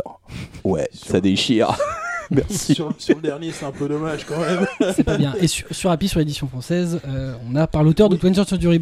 Ils sont premiers. La boucle, c'est. Oui, oh, écoutez, hein, c'est difficile. Euh, tu disais tout à l'heure que donc l'histoire lui a été inspirée par un discours de l'ONU. Euh, en l'occurrence, euh, on n'en parlait plus jusqu'alors puisque Nagasaki n'a pas vraiment participé sur euh, Yawara et sur Happy. En fait, il a Yawara et Happy, c'est les deux seules séries que Urasawa a réalisées sans Nagasaki. Il a participé à Monster aussi en tant que brain, donc euh, cerveau en anglais, aller chercher le, le sens, enfin participer cerveau. au scénario, mais Et sur. euh, 20th Century Boys, en fait, euh, c'est là qu'il a renforcé, si on peut dire, ses liens avec Urasawa, puisqu'il il travaillait donc euh, depuis le début sur la série. Et en 2001, il était donc à l'époque, il était directeur, euh, euh, rédacteur en chef du Big Comic Spirits Nagasaki. Il, a, il en avait marre parce que c'était un, un boulot qui lui convenait pas, donc il a, il a démissionné et il dit que Urasawa lui a permis euh, vraiment de, de démissionner puisqu'il savait qu'il allait le reprendre en tant que, co-scénariste en fait Mm. sur euh, enfin, officiellement 20th pas, voilà. mais euh, dans les faits. euh, maintenant officiellement. euh, Il faut noter aussi donc que 20th Century Boys a eu au Japon le prix Shogakukan donc de l'éditeur qui 2003. publiait. Ouais, et euh, ensuite il a eu le prix Kodansha donc qui est quand même un exploit puisque c'est l'éditeur rival qui lui décerne un prix euh, ce ce qui arrive pas. euh, C'est une vraie reconnaissance. très souvent. ouais, ouais. ouais. Là. Mm. En l'occurrence, effectivement, c'est euh, que son rival dise euh, ouais, Ouais, le meilleur titre actuellement, c'est bien celui-là. Et donc, tu le disais, le prix de la meilleure série au Festival d'Angoulême en 2003. Youhou Pardon. Euh, ce titre aura quand même la particularité par Qu'est-ce qu'il lui a pris publié dans forme, hein. 12 pays différents. Voilà, ce qui est quand même pas rien. Euh, 20th Et Century- il a aussi été adapté donc en série, en film, en trilogie. Donc c'était le plus gros budget du cinéma japonais. ouais, réalisé par euh, Yukihiko Tsutsumi. Il l'a dit. Et diffusé chez nous aussi au cinéma hein, d'ailleurs. oui, enfin les deux premiers. Oui, oui, vu, vu comment ça a bien marché, je pense. Mais, Euh, bah, en même temps, sur Paris, c'était pas difficile, c'était le l'Ordre de presse. hein. oui, voilà. Et cela dit, ils avaient fait l'avant-première mondiale euh, à Mm. Paris et au Oui. Louvre notamment. Donc. Ouais, Mm. sur les champs aussi. Ouais. Je suis dans les bonus. Super. ne regardez pas les bonus, s'il vous plaît. ne voyez pas cette horreur de la nature. J'ai le t-shirt, j'ai le t-shirt, Et là, le t-shirt, j'ai pas le t-shirt de quoi Vous ne pas savoir. j'ai le I t-shirt love d'ami. Non, j'ai le non, non, ça c'est toi. Excuse-moi. Moi j'ai le t-shirt ami. euh, voilà. Ami, Euh, je suis votre ami. il- Viens, petit, je suis ton ami. non, Bien, ça c'est toi aussi. bien. C'est bien, on parle à sujet sérieux, on arrive à dire n'importe quoi, c'est très bien. Tu Euh, arrives à et dire donc, n'importe quoi. c'est sorti au cinéma, mais ça n'intéresse pas forcément les gens dans le sens où, bon, malheureusement, ils pourront pas y aller aujourd'hui. Mais c'est paru chez Kazé en DVD En et en Blu-ray. Tout à fait, en haute définition. Voilà. Euh, mais euh, bon, euh, Puis ça n'intéresse pas forcément les gens parce que c'est un intérêt discutable tout simplement. donc c'est un fan d'Urasawa qui vous dit ça. Oh. C'est vrai que c'est bon. Non, non, enfin moi sur le premier, euh, je me suis retrouvé dans le bouquin. Bah, quand même. Dans le côté fanboy, oui, j'ai enfin, j'ai aimé, mais après la, la réalisation est très. Bah moi, en fait, c'est l'acteur principal. On- il sait pas pleurer, on dirait un hamster. mais même toutes les mimiques, c'est comme. euh, ils ont la reproduire comme dans le manga. des et- acteurs japonais, mais euh, en l'occurrence, c'est quand même. Enfin, faut se remettre dans l'histoire. Si ça fonctionne bien dans un manga, Oui, l'histoire est euh, un petit peu capillotractée pour un film. Et surtout l'histoire du masque. Imagine juste une histoire typée de la même façon qui est produite par un producteur américain. C'est juste bon, pas possible. Voilà. Euh, Il y, y aura euh, Gigi Abrams, ça va me plaire. très bien. Michael Bay. Michael Bay. tout, tout va Ouais. sauter. DJ Abrams et Michael Bay, le combo de la 20th mort. Century Boys par Michael Bay. ça va être sympa, c'est un Transformer qui éclate tout. Ah Cela dit, le premier aurait pu être réalisé par Michael Bay, puisqu'à la fin, il y a une explosion euh, censée faire exploser deux Ouais, immeubles dans mais le le manga. problème, ouais. c'est que serait fait- une heure et demie d'explosion. C'est ça, il se réfléchit et lui il fait tout péter. Kenji, pas la guitare, pam Il aurait balancé des grenades explosives, c'est sûr. Mais, avant d'exploser, la guitare serait transformée. Pardon. Bon, revenons euh, Trêve de sujet. digression. C'était très bien. Donc, euh, 20th Century Boys, euh, on le disait, euh, un film, un manga, bien entendu, 22 volumes, euh, et deux volumes pour 21st Century Boys. Parce que, Parce que, en fait, oui, en 2006, euh, Urasawa donc, a mis fin à 20th Century Boys en annonçant en fait une suite à venir euh, au printemps suivant. Et euh, la suite est parue sous le titre 21st Century Boys pour marquer le coup. Mais bon, en réalité, c'est vraiment euh, la suite et la fin de 20th Century Boys. Donc. On peut dire qu'il y a 24 tomes au total. quoi. Bon, on, on reviendra un peu sur, sur le, le- le- ce qui a provoqué la fin un peu anticipée de 20th Century Boys, mais la série se termine abruptement. Donc, Oui, voilà, les lecteurs japonais sont très déçus. Là, ils se posent des, sans doute des questions. hein. Ouais, ils, bah, ils voient que la fin leur semble expédiée, il n'y a pas vraiment de réponse aux mystères principaux, et du coup, ça gueule euh, sur Internet. Voilà. Je comprends. Et on a eu la chance d'avoir la publication d'un spin-off, Shonen ni Wakiyaku. Oui, donc Euh, Quand il y c'est. a un blanc, c'est que c'est pas bon. Oui, je ne voulais pas en parler. C'est c'est dur. un- Parce qu'en fait, dans 20th Century Boys, il y a un duo de mangaka qui réalise des histoires euh, pourries. Euh, L'histoire de petites culottes euh, et de, de tentacules, donc je pense que ça plairait à beaucoup de monde ici. Lui, Une personne en fait. En fait, euh, ici, il y en a qu'une. Celle qui se marre là, ouais. Et du coup, euh, le- donc en gros, l'idée c'est de, de publier les, les histoires qui auraient été réalisées par ce duo, donc qui est évidemment fictif, mais comme si elles étaient réelles. Donc là encore, euh, le jeu sur la réalité, même si là c'est beaucoup plus léger, comme dans Monster. Et euh, Panini donc l'a édité. C'est en- plus léger comme dans Monster. Oui, Tu as c'est trouvé plus léger Monster que- léger Très bien. Bah, Urasawa dit que c'est une œuvre comique, donc euh, Monster. Monster. ah ouais, quand même. On a il a inséré sa part de légèreté dedans. C'est Ah ouais, Ah faudra bon qu'il me dise quand. Bah, mais Très c'est bien. ce que j'ai pas vu moi. très bien. quand il offre des bonbons, J'aime les bonbons. ils sont un peu acidulés, ça pique. Puis à, à noter que dans le duo, euh, il y en a un, c'est un peu un sosie en fait de, de Tezuka dans sa façon de. Oui, avec le béret. Avec le béret, oui. Bah, De toute façon, il est toujours en train de, peut- de morceler ses histoires avec les choses qu'il aime. Il les place là où il peut. En l'occurrence, euh, 20th Century Boys, c'est sans doute l'œuvre où il s'est le plus fait plaisir Oui, en termes oui. euh, de, de, de, de, vis- enfin, de, de petits rajouts visuels, pas forcément scénaristiques. D'ailleurs, il y a Tezuka dans 20th Century Boys, l'espace d'une case qui apparaît. Voilà. Et pour placer une anecdote, euh, Panini, ils, avons, ils ont réussi, donc ils voulaient sortir le, le spin-off. Tu l'as mis sur le site, ça, le- la petite case avec euh, Tezuka? Non, mais elle est dans le bouquin. Dans le tome, je ne sais pas combien. Mec, achetez tout. D'ailleurs, le spin-off, t'allais donner non, la c'est date. dans le tome euh, 7. Ah, Bien ok. entendu. me- Bien me- entendu, Mais normal. c'était logique. Et d'ailleurs, euh, quand il en parle, c'est dans le tome 15. voilà. Tout à l'heure, t'allais t'allais de- donner la date de sortie du spin-off euh, avec les deux dessinateurs. Oui, voilà, donc Panini voulait le sortir en fait l'an l'an dernier pour la, la venue du Urasawa à Japan Expo. il te regarde. Ouais, vas-y, continue, ça m'intéresse. Ouais, ouais, nous aussi on veut rigoler. On veut Et rigoler. évidemment, C'est je- dommage de pas avoir l'image, de voir comment il y en a qui nous fout la pression d'un coup là. évidemment, il a ils n'ont peur. pas réussi à le, le sortir à temps, du coup, il est sorti Ah. trois mois après. Alors, tu sais pourquoi? Non. parce qu'en fait, le, le aussi, ils déca- avaient perdu une palette? Non, non, non, Non, non, non, pas du tout, c'est pas coq de combat là, change pas. Euh, en fait, le, il savait que Ruzawa venait depuis janvier, hein, en gros, Ouais, hein, oui, même un peu avant, hein, on est d'accord. Et en fin de compte, il y avait trop de sorties pour juillet, pour, euh, pour, pour Japan Expo. Donc en fait, pour être sûr de vendre un titre porteur, ils ont programmé Whistle à la place. Et reprogrammé le spin-off à la fin août. Ruzawa ne pouvant rester un mois de plus, ils n'ont pas vendu autant qu'ils voulaient. Donc voilà, ce truc-là aurait dû sortir effectivement à l'avenue de Ruzawa. Ah ouais, mais il a moi, été complètement décalé d'un mois. Pour je pensais que c'était un problème technique. 19. mais- Non, non, non. Ah, non, non, Ah, c'est technique. Ah non, non, mais- oui, c'était technique, mais de planning. Donc Whistle, la super bonne série, un tome qui sort par an. Et donc personne ne sait dont ça parle. C'est du foot. voilà, c'est une série sur le foot. Voilà. Je précise. Je suis quand même impressionné que tu arrives toujours à placer un petit truc pour Panini dans chaque émission. En même temps, il y a de quoi. euh. Merci. Très bien Euh, là, c'est pas lui. C'est bon, très bien, c'est parti. Là, c'est lancé, hein, c'est clair. Là, il va y avoir des morts. Alors, qui est le prochain?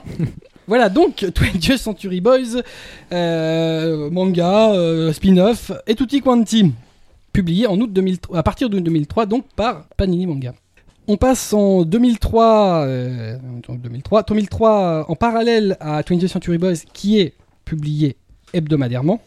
Euh, il va paraître un nouveau manga, et plutôt qui va avoir, euh, qui a plein de choses, qui disent plein de choses sur l'auteur. Oui, en fait, c'est de nouveau donc le rapport à Tezuka. C'est, on va dire, dans sa carrière, le rapport le plus fort, puisqu'il décide de, réécrire euh, une histoire qu'il avait marquée quand il avait 4 ou 5 ans. Donc, euh, une histoire de Tezuka, d'Astro Boy. Astro, le robot le plus fort du monde. Euh, il dit d'ailleurs dans les crédits de Pluto que c'est l'histoire qui lui a donné le- l'envie de devenir mangaka. Donc en fait l'histoire de base est très simple, c'est un robot du nom de Pluto qui détruit systématiquement et à tour de rôle les sept robots les plus puissants de la Terre. Euh, donc c'est un récit assez enfantin, assez court, euh, une centaine de pages. Le récit original, ouais. Ouais. Mm. Et Urasawa, lui, donc, veut le reprendre à sa sauce. Donc, pour ça, il rencontre le, le fils de d'Osamu Tezuka, donc Makoto Tezuka, qui au départ refuse euh, sa demande. Ensuite, il accepte de le rencontrer, donc il le rencontre avec Nagasaki euh, à l'hiver 2002, je crois. Et donc il leur expose leur, leur projet de réécriture. Donc à la base, en fait, ce qu'il faut savoir, c'est que Urasawa veut réécrire l'histoire, mais en imitant le style de Tezuka. Mais c'est le fils de Tezuka qui lui conseille de dessiner dans son style à lui. Donc finalement, le projet est lancé pour paraître en 2003, puisque c'est l'année euh, de célébration d'Astro, puisque dans l'histoire originale, il est né en 2003. Donc euh, cette année-là, Tezuka Productions a voulu marquer le coup. Et euh, donc ça reprend en fait l'histoire dont je viens de parler, mais en en faisant un thriller vraiment plus sombre dans la sauce, enfin dans la lignée plutôt de Monster. Très sombre. Moi, je trouvais que c'était une ambiance à la Blade Runner. Ouais aussi. Peu, ouais. Et l'influence de d'Asimov. euh, D'ailleurs, En l'occurrence, où Astro n'est pas le héros.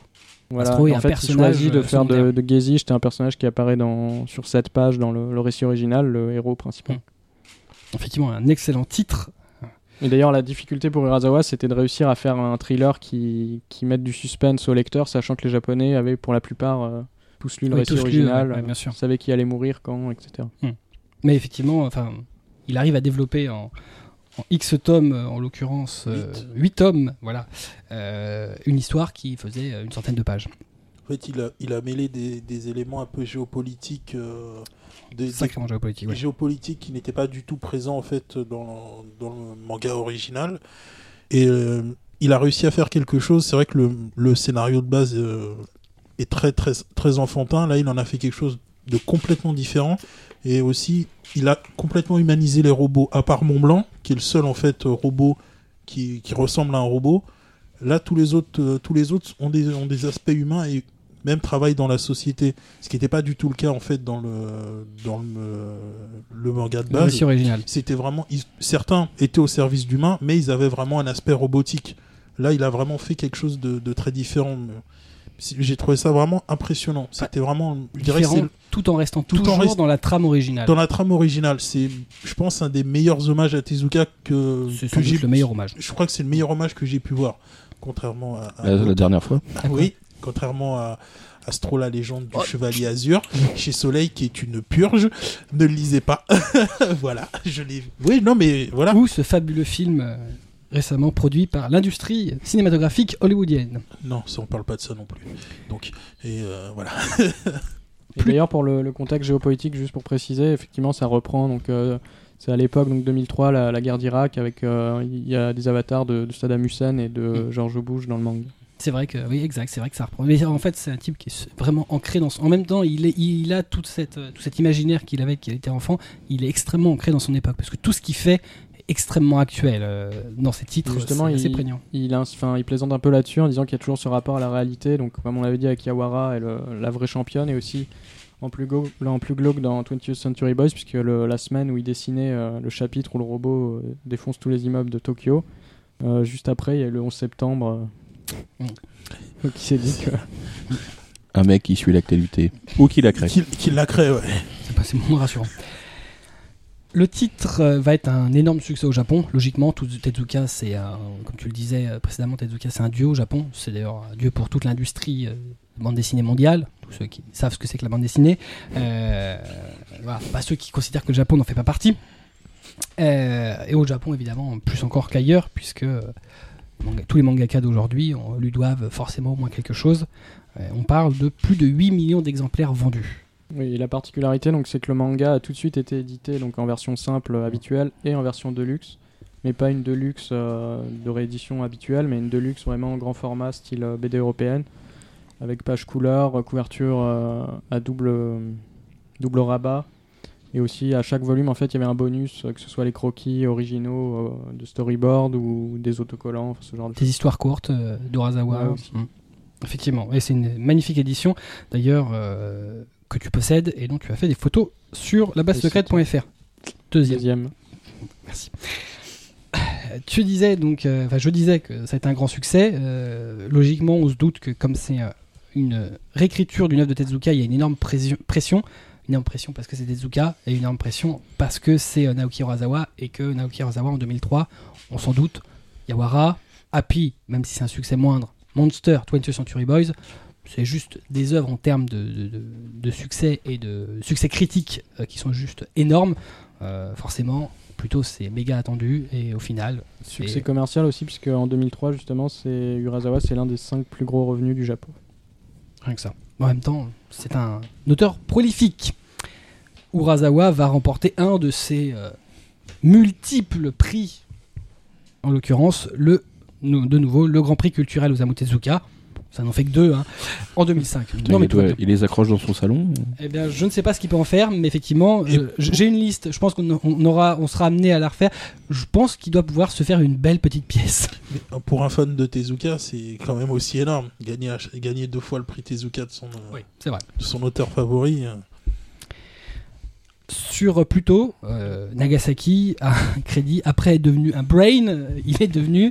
Un producteur, donc Voilà. le Japon était crédité comme producteur euh, dès la prépublication. Je ne sais pas ce que c'est qu'un producteur sur un manga. J'avoue je ne connais pas. J'avoue, c'est un peu bizarre. ouais. The Brain, déjà bon, et moi je peux Mais bon, imaginer. euh, sur les couvertures françaises, il y a écrit co-auteur. donc, D'accord. euh, Donc effectivement, ouais, euh, il a dû préciser, mais en même temps, on se doute.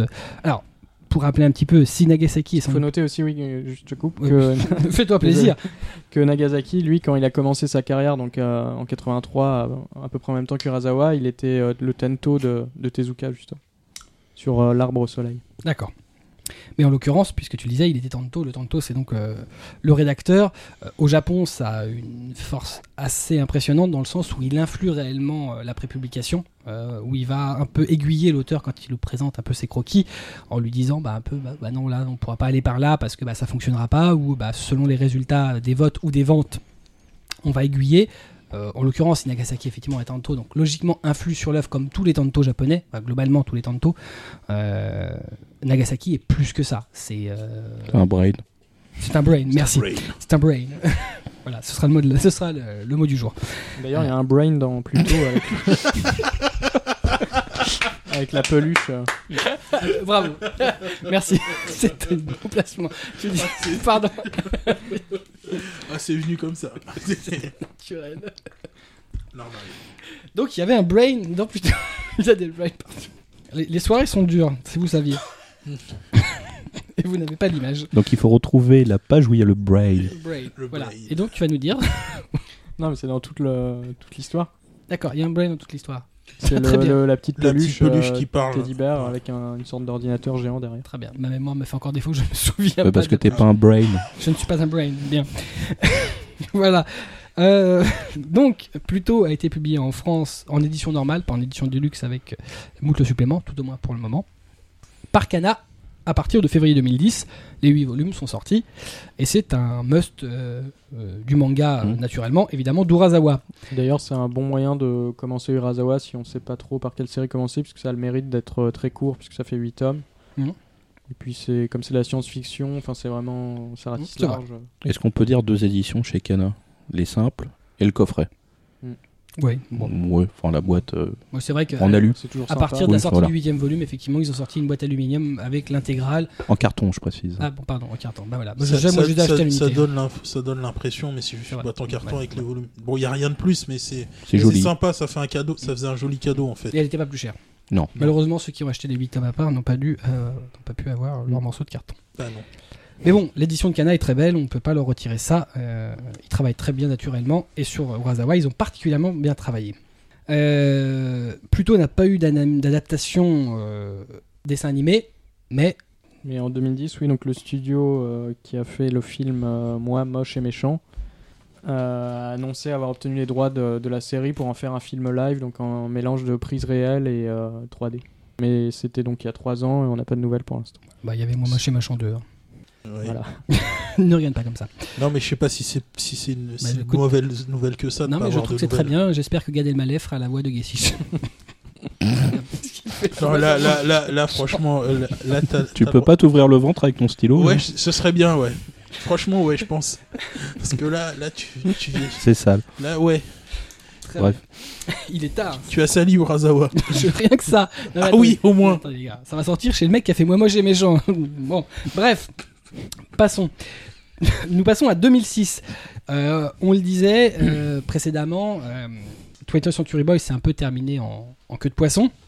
La vraie fin a été dans, dans les deux tomes qui ont suivi, en l'occurrence dans la publication qui a suivi, dans- sous un titre, sous un nouveau titre, 21st Century Boys. En l'occurrence, il lui est arrivé une petite mésaventure, monsieur.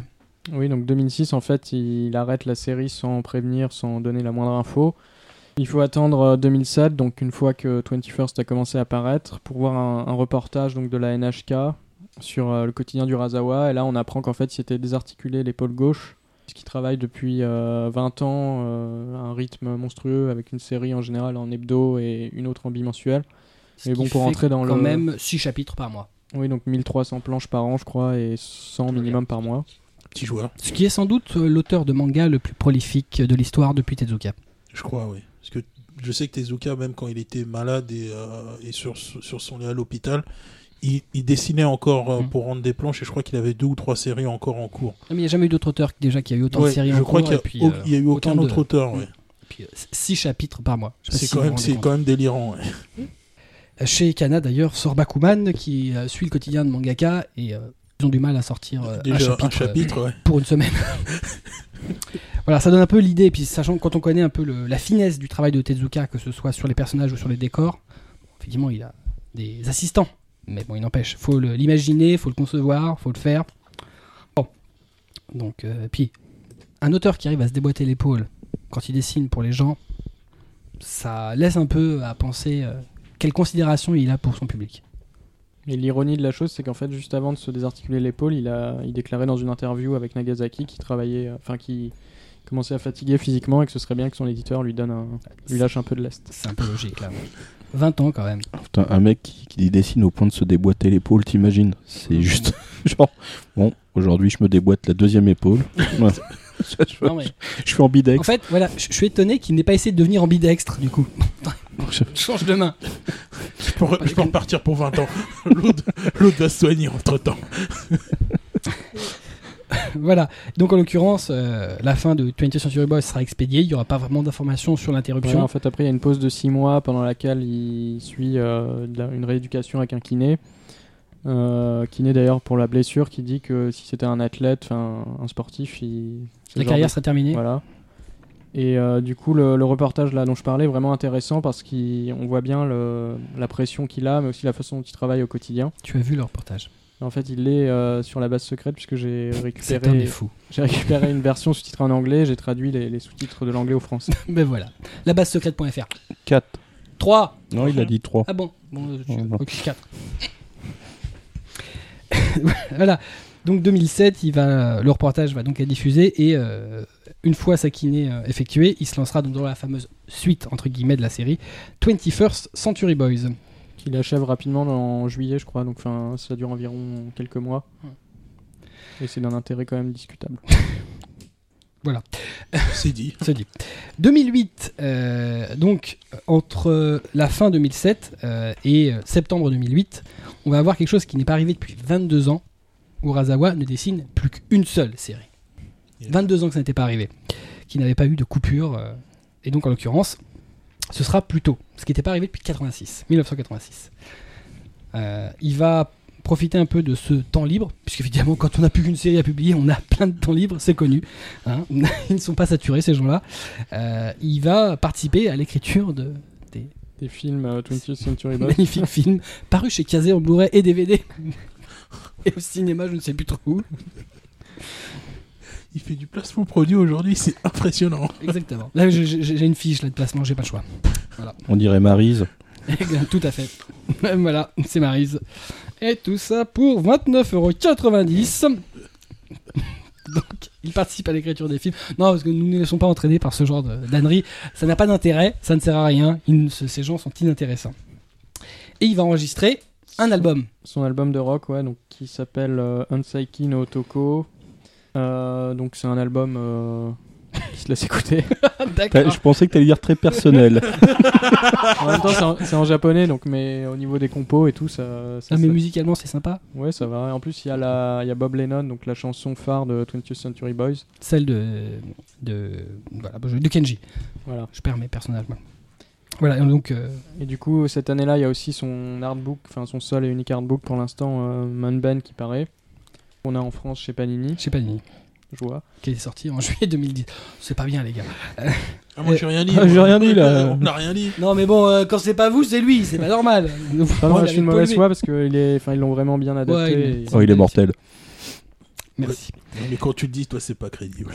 En l'occurrence, euh, ça va marquer quand même quelque chose d'assez imp- impressionnant puisque on se dit que depuis qu'il a commencé sa carrière, euh, il pensait pas être mangaka.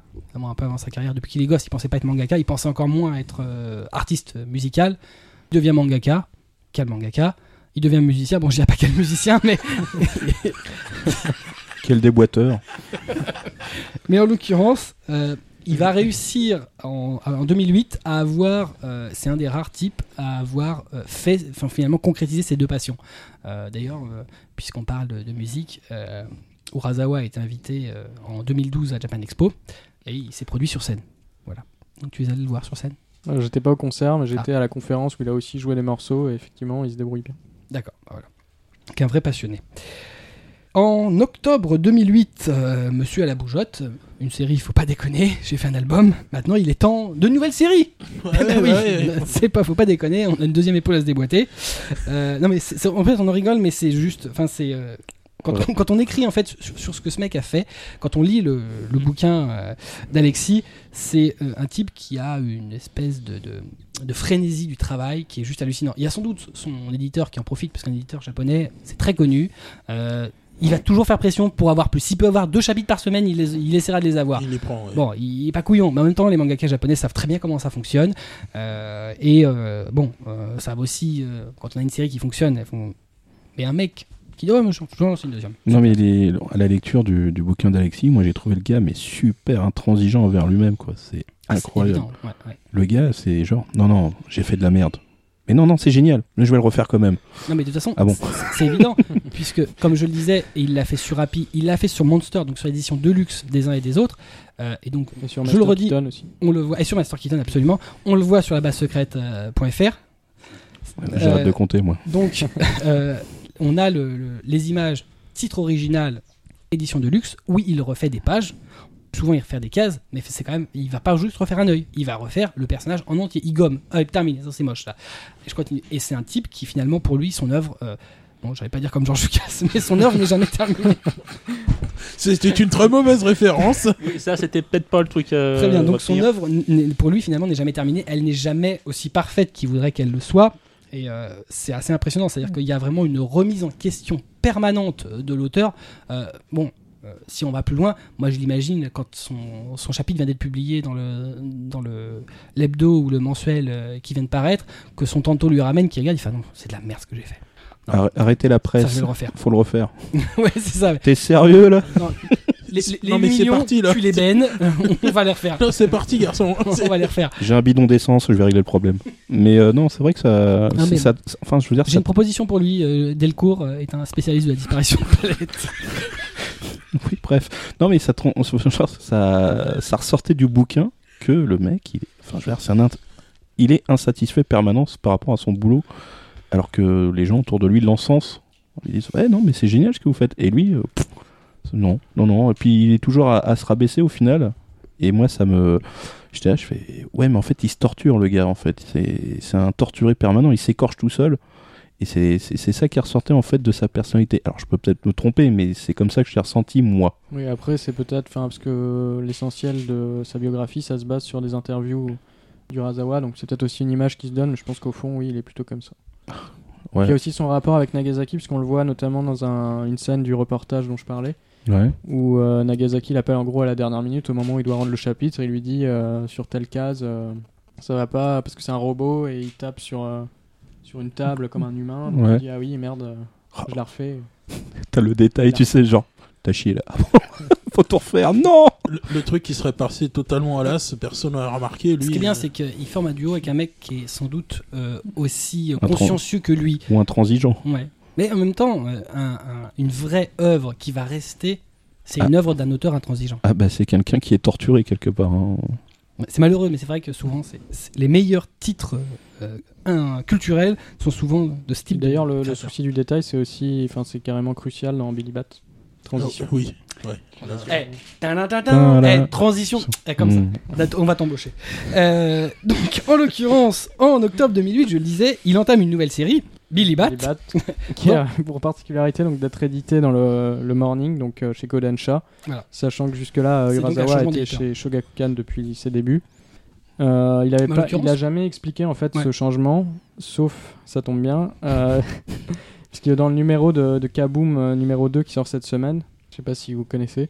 Euh, oui, oui, j'ai de nom. Voilà, enfin il y a une interview du Razawa et il, il explique en fait qu'il y a un- le rédacteur en chef, je crois, du Morning, qui le démarchait depuis 3 ou 4 ans en lui disant Est-ce que vous avez une idée de, de série Euh, et À chaque fois, il avait des idées d'histoires courtes, mais pas de, de séries euh, viables. Et euh, jusqu'à ce qu'il pense, en fait, jusqu'à ce qu'il ait l'idée d'un d'un personnage euh, qui serait décliné sur euh, des t-shirts, des...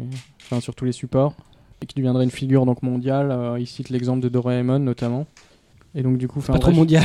Oui, c'est ce que j'allais dire. C'est très que- japonais, mais c'est pas trop mondial. Parce que les- les- si on parle mondial, Kana peut parler des, des ventes de Doraemon. Je pense Ouais. que ça leur fera plaisir le mondial. hein. Je pense qu'ils vont aimer. Mais bon, On pourrait dire Mickey. voilà, Voilà, Mickey. voilà plutôt. Non, Mickey. Ah, non, Mickey, Mickey. Bravo. Enfin, bravo, bien placement joué. produit. Mais c'est pas. Continue, fais pas attention, ce- cet homme est fou. Non, mais voilà, c'est tout ce que j'avais à dire en fait sur cette anecdote. Bon, bah, on rentre chez nous, c'est Pardon. fini. Non, non, mais c'est. euh, par contre, c'est vrai que euh, de ce côté-là, euh, Kana, euh, ouais, c'est vrai que Doraemon, c'est une purge. Enfin, pour la France, mais, euh, mais c'est l'ambassadeur euh, pour le monde, euh, pour les Japonais, pour, euh, pour l'animation en général. Il a été euh, sacré empereur, enfin empereur, ambassadeur. Bah, c'est- un, c'est un personnage majeur euh, de la culture moderne euh, japonaise Oui, oui, non, mais ça, on est d'accord, au Japon. au Japon, absolument. Voilà. Billy Bat, Donc, du coup, le Bat, synopsis. le synopsis, qui est encore plus compliqué que celui de 20th Century Boys. Vas-y, essaye. Euh, c'est l'histoire donc d'une euh, d'un dessinateur de comics en Américain. américain, enfin américain. Ah pardon, Sino, mais Non, c'est pas Euh, Sino. Nippo-américain. Ah, Ouais, c'est Hollande voilà, j'allais le dire. Elle part la même. donc qui est installé à Los Angeles en 1949 et qui dessine Billy Bat, donc le- les histoires d'un détective chauve-souris euh, dans un monde animal, euh, qui remporte un grand succès. En fait, son quotidien bascule euh, dans l'horreur, comme toujours chez Urasawa, le jour où il découvre que le, il aurait plagié inconsciemment en fait le personnage de la chauve-souris alors qu'il était au Japon. Et donc il se rend au Japon pour euh, rencontrer l'auteur original et lui demander la permission de réutiliser le, personnage. Et là, il est pris dans une série de, complots et de meurtres qui euh, l'amène à réaliser en fait qu'il y a une figure euh, fantastique donc de chauve-souris qui apparaît à travers toutes les époques depuis euh, Jésus jusqu'à maintenant et qui influe sur le, cours de l'histoire. C'est assez original, en fait, le, le plot comme ça. Mais bon. Mais, mais c'est un peu tout, tout ce qu'il y a de, de, de bon chez Urasawa. Je, je trouve que c'est un peu un condensé en fait de tout ce qu'il a Ouais. fait. Il y a, il y a du mélange de Monster, de 20s dans, dans- pour les retours. hein. 20s. 20th Century Century Boys. 20s, 20s, 20s, 20s. Non, mais c'est pas grave, continue, c'est bien ce que tu dis, vas-y, vas-y. Mais, Embraye. non, mais c'est pas grave. Bon, du coup, non mais. mais non, mais non. Donc, je vais faire le texte de Blackjack à sa place. Donc, dans 20th Century, dans, dans, Billy Bat, il y a du 20th, il y a du Monster. Oui, oui, oui, c'est ce que je voulais dire, oui. Très bien.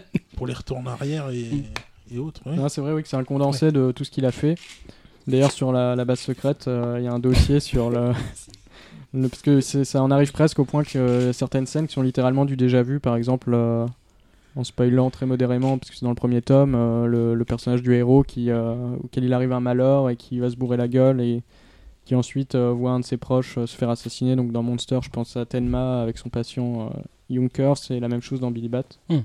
En même temps, bon, c'est pas facile pour un auteur de se renouveler en permanence. Bon, de toute façon. Puis je pense que quelque part, euh, tout lecteur d'Urasawa qui a lu plusieurs de, ses œuvres cherche toujours à retrouver quelque chose qu'il a déjà vu ailleurs. Il y a une espèce de volonté, de- d'espèce de confort. Plus on en a lu, plus on se dit, en fait, c'est bête à dire, hein, mais euh, on attend du- d'avoir du Urasawa. Et Urasawa fait du Urasawa, il n'y a pas de doute. Euh, Aujourd'hui, on a vraiment des titres qui sont, même s'ils se ressemblent, sont toujours totalement, di- enfin totalement, ils sont fortement différents, même s'ils ont toujours une espèce d'atmosphère assez, assez, comment dire, assez proche. Voilà. Merci Médée. Donc, en l'occurrence, donc au lancement, en fait, la série au Japon a, on va dire, fait le buzz. Enfin, il y a eu certaines confusions qui étaient voulues par Urasawa, puisqu'en fait, le premier chapitre, euh, donc c'est un chapitre intégralement en couleur. Donc c'est le- les histoires de Billy Bat dans le comics américain. Euh, et il a été publié en couleur et donc sur du papier carrément jauni, euh, comme si c'était un vrai Mm. comics des années 40 que Urasawa avait redécouvert retrouvé, ouais. et aurait remis Mm. euh, en avant. Et il expliquait en s'amusant en fait. Donc tout le premier chapitre, c'est ça. voilà. Donc en fait, Et en fait, le- il fallait attendre le, le chapitre suivant, donc deux semaines après. pour avoir. Et encore là, le début était présenté de la même façon et c'est euh, au milieu du chapitre qu'on voit que ça devient un manga. Ça doit être assez perturbant en manga. fait d'avoir euh, d'avoir ça. Un comics dans une publication C'est même, pas, japonaise. c'est même pas tant que ça, c'est que Un vieux comics les types, le style non, mais les, types attendent finalement, se disent voilà, il va y avoir le nouveau Ozawa, ça arrive dedans, et le premier chapitre c'est ça. Et c'est quoi, c'est quoi ce truc? Je vais suivre l'histoire d'une chauve-souris avec un impair. Ouais. Sérieux? Dans les années 50. Sérieux? Bon, c'est Ah, c'est- le qui suit une chauve-souris une- Humphrey Bogart quoi. C'est- C'était un peu ça. Et là. qui suit une, une, une meuf, euh, c'est euh, une lévrier quoi. Ouais ouais magnifique. ça. Non, mais je pense que les gars, quand ils, ils ont dit nouvelle série, ils se sont dit on va voir Tenma tout de suite. Ils ont ça. dit une chauve-souris. Mm.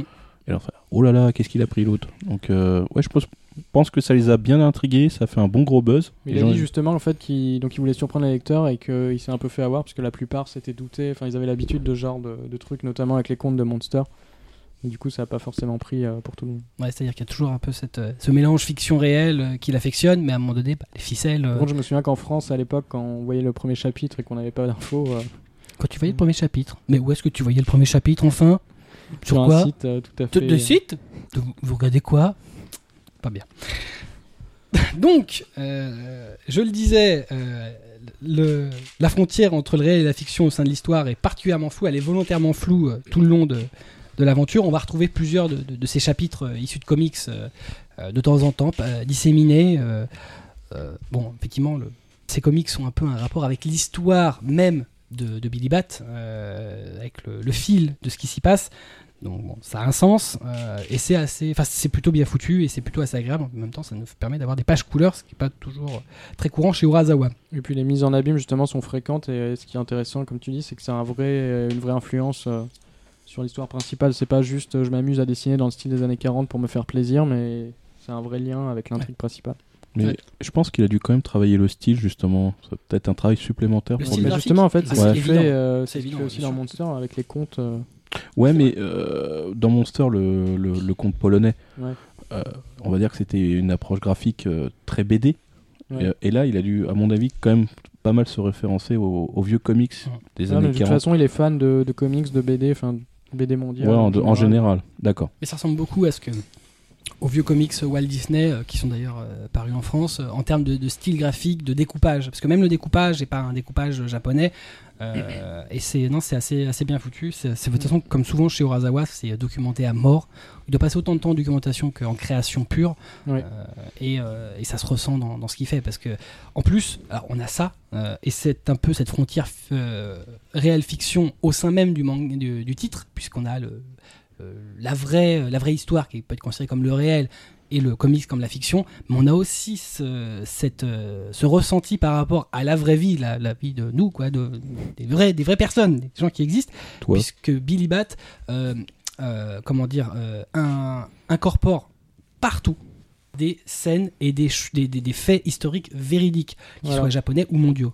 C'est ça l'intérêt en fait, et c'est pour ça que je disais qu'il y a vraiment un sens du détail qui est essentiel, ce qui reprend des, des événements euh, historiques majeurs. Bon, je vais pas tous les nommer pour pas spoiler, mais en fait le point de départ du manga c'est l'affaire Shimoyama, donc ça dit rien aux lecteurs français, même mondiaux je pense, mais au Japon c'est une affaire très connue. On va dire que c'est un peu leur affaire Kennedy, Hmm. dans le sens où elle est, elle est irrésolue. Donc c'est la disparition en 49 du directeur de chemin de fer nationaux qui a été retrouvé, euh, son corps a été retrouvé déchiqueté sur des rails et on n'a jamais su si c'était un meurtre, euh, un suicide ou autre. Et euh, là encore, il y a un lien avec Tezuka en fait, puisque c'est il y a cette histoire dans Ayako. chez Delcourt. Voilà. Je suis dispo. Et euh, en gros, l'idée c'est de, de revisiter en gros les, les zones d'ombre de l'histoire de l'humanité, que ce soit en Europe, en, en Asie ou ailleurs, à toutes les époques. Si, On- si c'est assez, enfin, tu le disais, puisque on parle, tu parlais de Jésus-Christ, si c'est assez perturbant sur Oui. ce type d'événement, bon, c'est jamais trop trop fort. hein, euh, euh, il y va à tâtons sur certains. Il y a d'autres faits plus importants et plus contemporains puisque du XXe siècle, on va pas spoiler puisque c'est actuellement en, cours de publication, euh, qui sont assez intéressants dans la façon de revisiter. Effectivement, c'est du du fantasme, c'est de- complètement de la fiction, mais c'est assez intéressant de voir la façon dont c'est documenté, sur tous les personnages autour d'une affaire euh, donnée, euh, comment il va replacer et placer ses propres personnages à l'intérieur pour changer bah, finalement le, le- déroulé de, de l'histoire, même si au final. Et surtout que sur euh, l'affaire en question, donc, qui est un peu l'affaire centrale dans le manga et qui nous parle plus en tant que lecteur euh, européen, euh, il y a vraiment un sens du détail euh, monstrueux. Enfin, à un moment, il y a un, Sans spoiler. monstrueux. Oui. Non, mais c'est pas facile en plus. Un C'est assez impressionnant. On parle d'un truc sans jamais en parler réellement. C'est très compliqué parce que si, si on en parle, en fait, on, Oui. On perd un peu de la substance. Il suffit de parler de un seul des protagonistes. un seul des protagonistes et c'est mort. Mm. Euh, Et en gros, il y a un sens du détail qui fait que si on connaît l'affaire en question, le détail nous saute aux yeux. En Mm. tant que lecteur, donc qui connaît pas l'affaire, ça nous, on s'en fout. Mm. Et donc, c'est par exemple un personnage qui à un moment va prendre euh, une canette de coca dans un distributeur. Bon bah là comme ça, ça on s'en fout. Mais si on connaît l'affaire, on sait que ça a son importance et que dans la suite, ça sera réutilisé. Voilà, donc euh, Billy Bat va obtenir un prix, euh, non, non, un de plus, Un de plus. le Grand Prix de l'imaginaire catégorie manga en 2013. Ouais. Un des, D'ailleurs, euh, c'est le seul prix qu'il a remporté dans le monde. Donc là, en France, il n'a pas eu de prix au Japon pour l'instant. Et euh, on peut noter aussi qu'en France, si, pour en avoir discuté avec pas mal de monde, il y a beaucoup de gens qui, étaient, qui ont du mal à accrocher, en tout cas au premier tome. Ah, bah Ah, ça, c'est normal.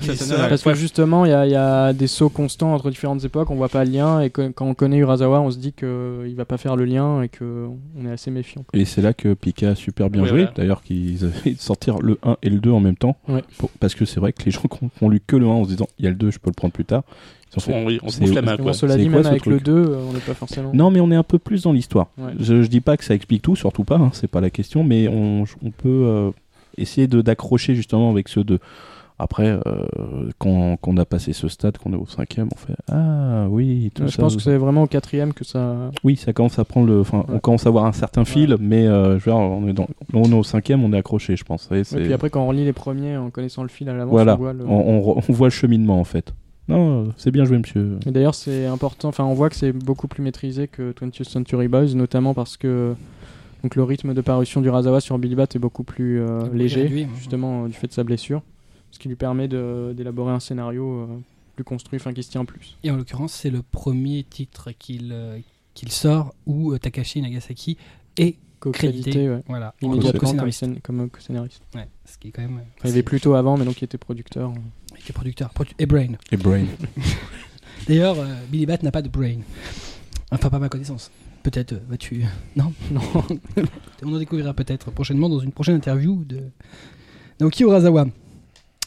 Euh, euh, donc, pour, je parlais du, du- du Grand Prix de l'imaginaire qu'il a obtenu en 2013. euh, ce qui est assez sympa, c'est bon, ils sont pas venus en France euh, retirer leur prix, hein, mais euh, Urasawa et Nagasaki ont adressé une vidéo de remerciement aux lecteurs français. En Et, précisant que la chauve-souris pourrait apparaître euh, euh, dans les grottes de, de Lascaux, sans doute, enfin à l'époque du Néandertal ou plus récemment, mais sur les fouilles euh, sur le Néandertal.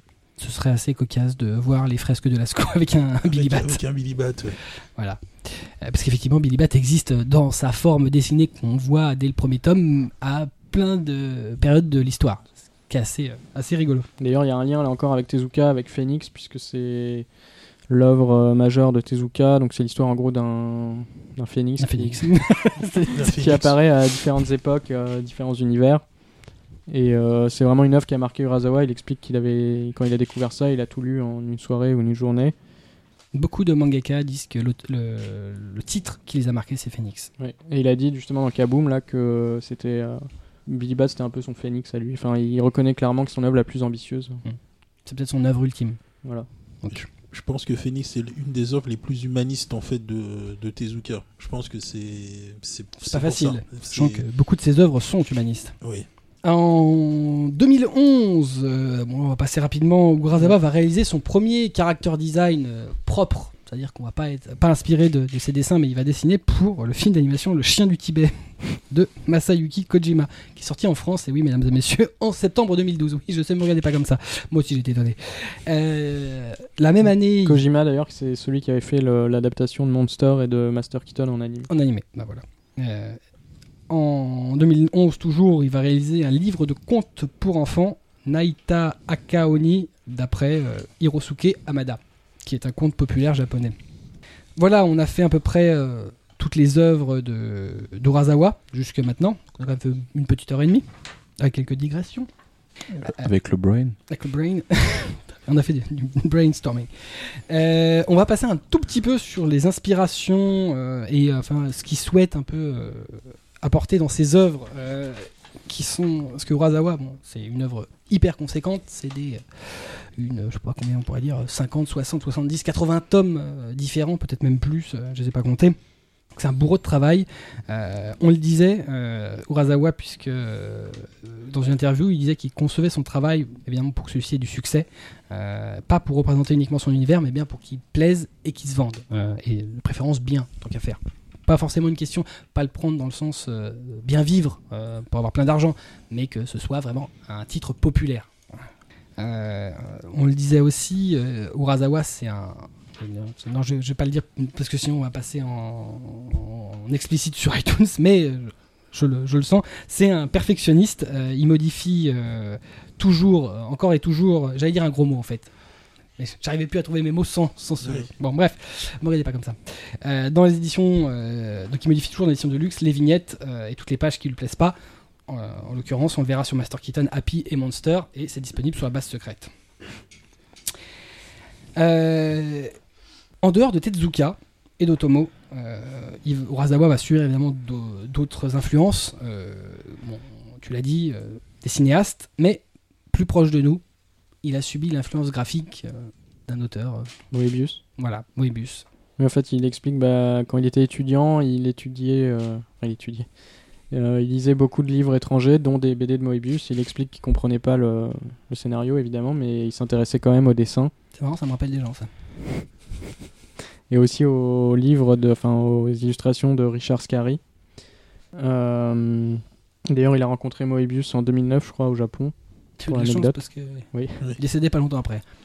Euh, sinon, le- surtout l'influence de Stephen King en fait dans le, dans le scénario, puisque c'est un grand fan. Il avait dit que pour Monster, il voulait faire, un- il réalisait que dans le manga, il n'y avait pas d'œuvre à la Stephen King et qu'il voulait se lancer là-dedans. C'est vrai qu'il y a un gros parallèle avec son œuvre euh, euh, Bah, ça dans 20th Century Boys. euh, Voilà, avec l'histoire de- d'un groupe d'enfants euh, quand ils sont enfants et qui se retrouvent euh, 30 ans plus tard, euh, qui doivent faire face à, à une menace venue du passé dans leur ville natale, etc. Dans Monster aussi, en fait, il y a plusieurs euh, passages du manga qui sont carrément repris euh, de, de livres entiers de, de King, notamment le passage dans la bibliothèque euh, vers la moitié du manga et la fin aussi. bien sûr. Moi je le remets tout de suite. Page 41 du tome 6. Là, par contre, c'est pas sur le site, mais c'est dans le livre. Le site labasesecrète.fr.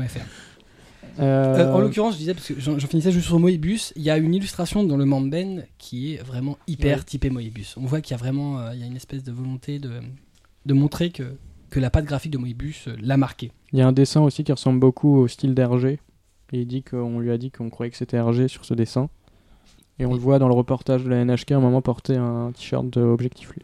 C'est rare pour un mangaka. Très rare. Euh, Il y a aussi une caractéristique un peu de, de- de ce que fait Tezuka, c'est que c'est un mangaka qui fait pas du manga. Alors, pas du manga euh, habituel. C'est-à-dire qu'il évite en fait la, la plupart des codes, euh, les gouttes euh, de sueur ou enfin plutôt de enfin oui les gouttes de oui, sueur, les sueur, l'espèce de grosses ouais, gouttes voilà. euh, dans, dans- dans la situation embarrassée. D'ailleurs, il y a un critique de manga qui disait que lui, au lieu de mettre des gouttes de sueur, quand il y avait une tension, il mettait euh, une scène où tout à coup il se met à pleuvoir de- des trombes. Mais c'est vrai que les scènes euh, avec la, la pluie sont vraiment récurrentes dans ses œuvres. Et puis c'est pareil, quand il y a une tension, euh, on le sent dans le, dans le changement, regard, voilà, dans le changement de, de, de froncement de sourcils, le regard qui change, euh, le, le positionnement des personnages.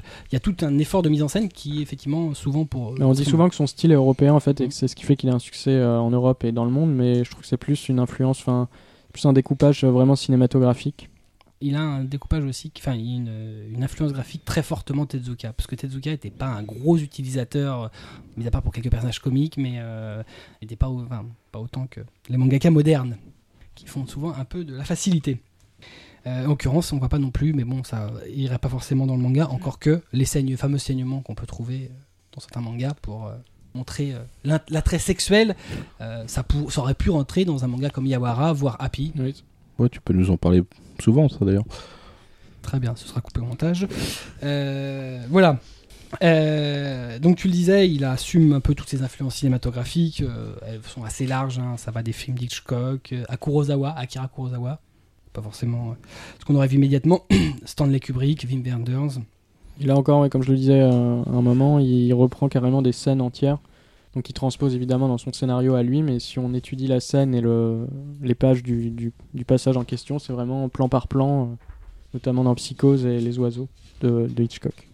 Mais en même temps, c'est plus. euh, moi, je vois pas ça du tout comme un- un- une fainéantise, mais plutôt comme vraiment une volonté de, Ah oui, oui, de- non, de c'est faire un hommage à l'œuvre De toute originale. façon, c'est vraiment un auteur qui a absorbé vraiment des tonnes de- d'influence et qui, les, qui arrive à en tirer quelque chose euh, de personnel ensuite. C'est étrange parce qu'en fait, je, je l'imagine bien, euh, pas du tout en train de regarder la scène, mais juste l'avoir complètement euh, photographié dans sa tête et euh, se la repasser au moment où il dessine.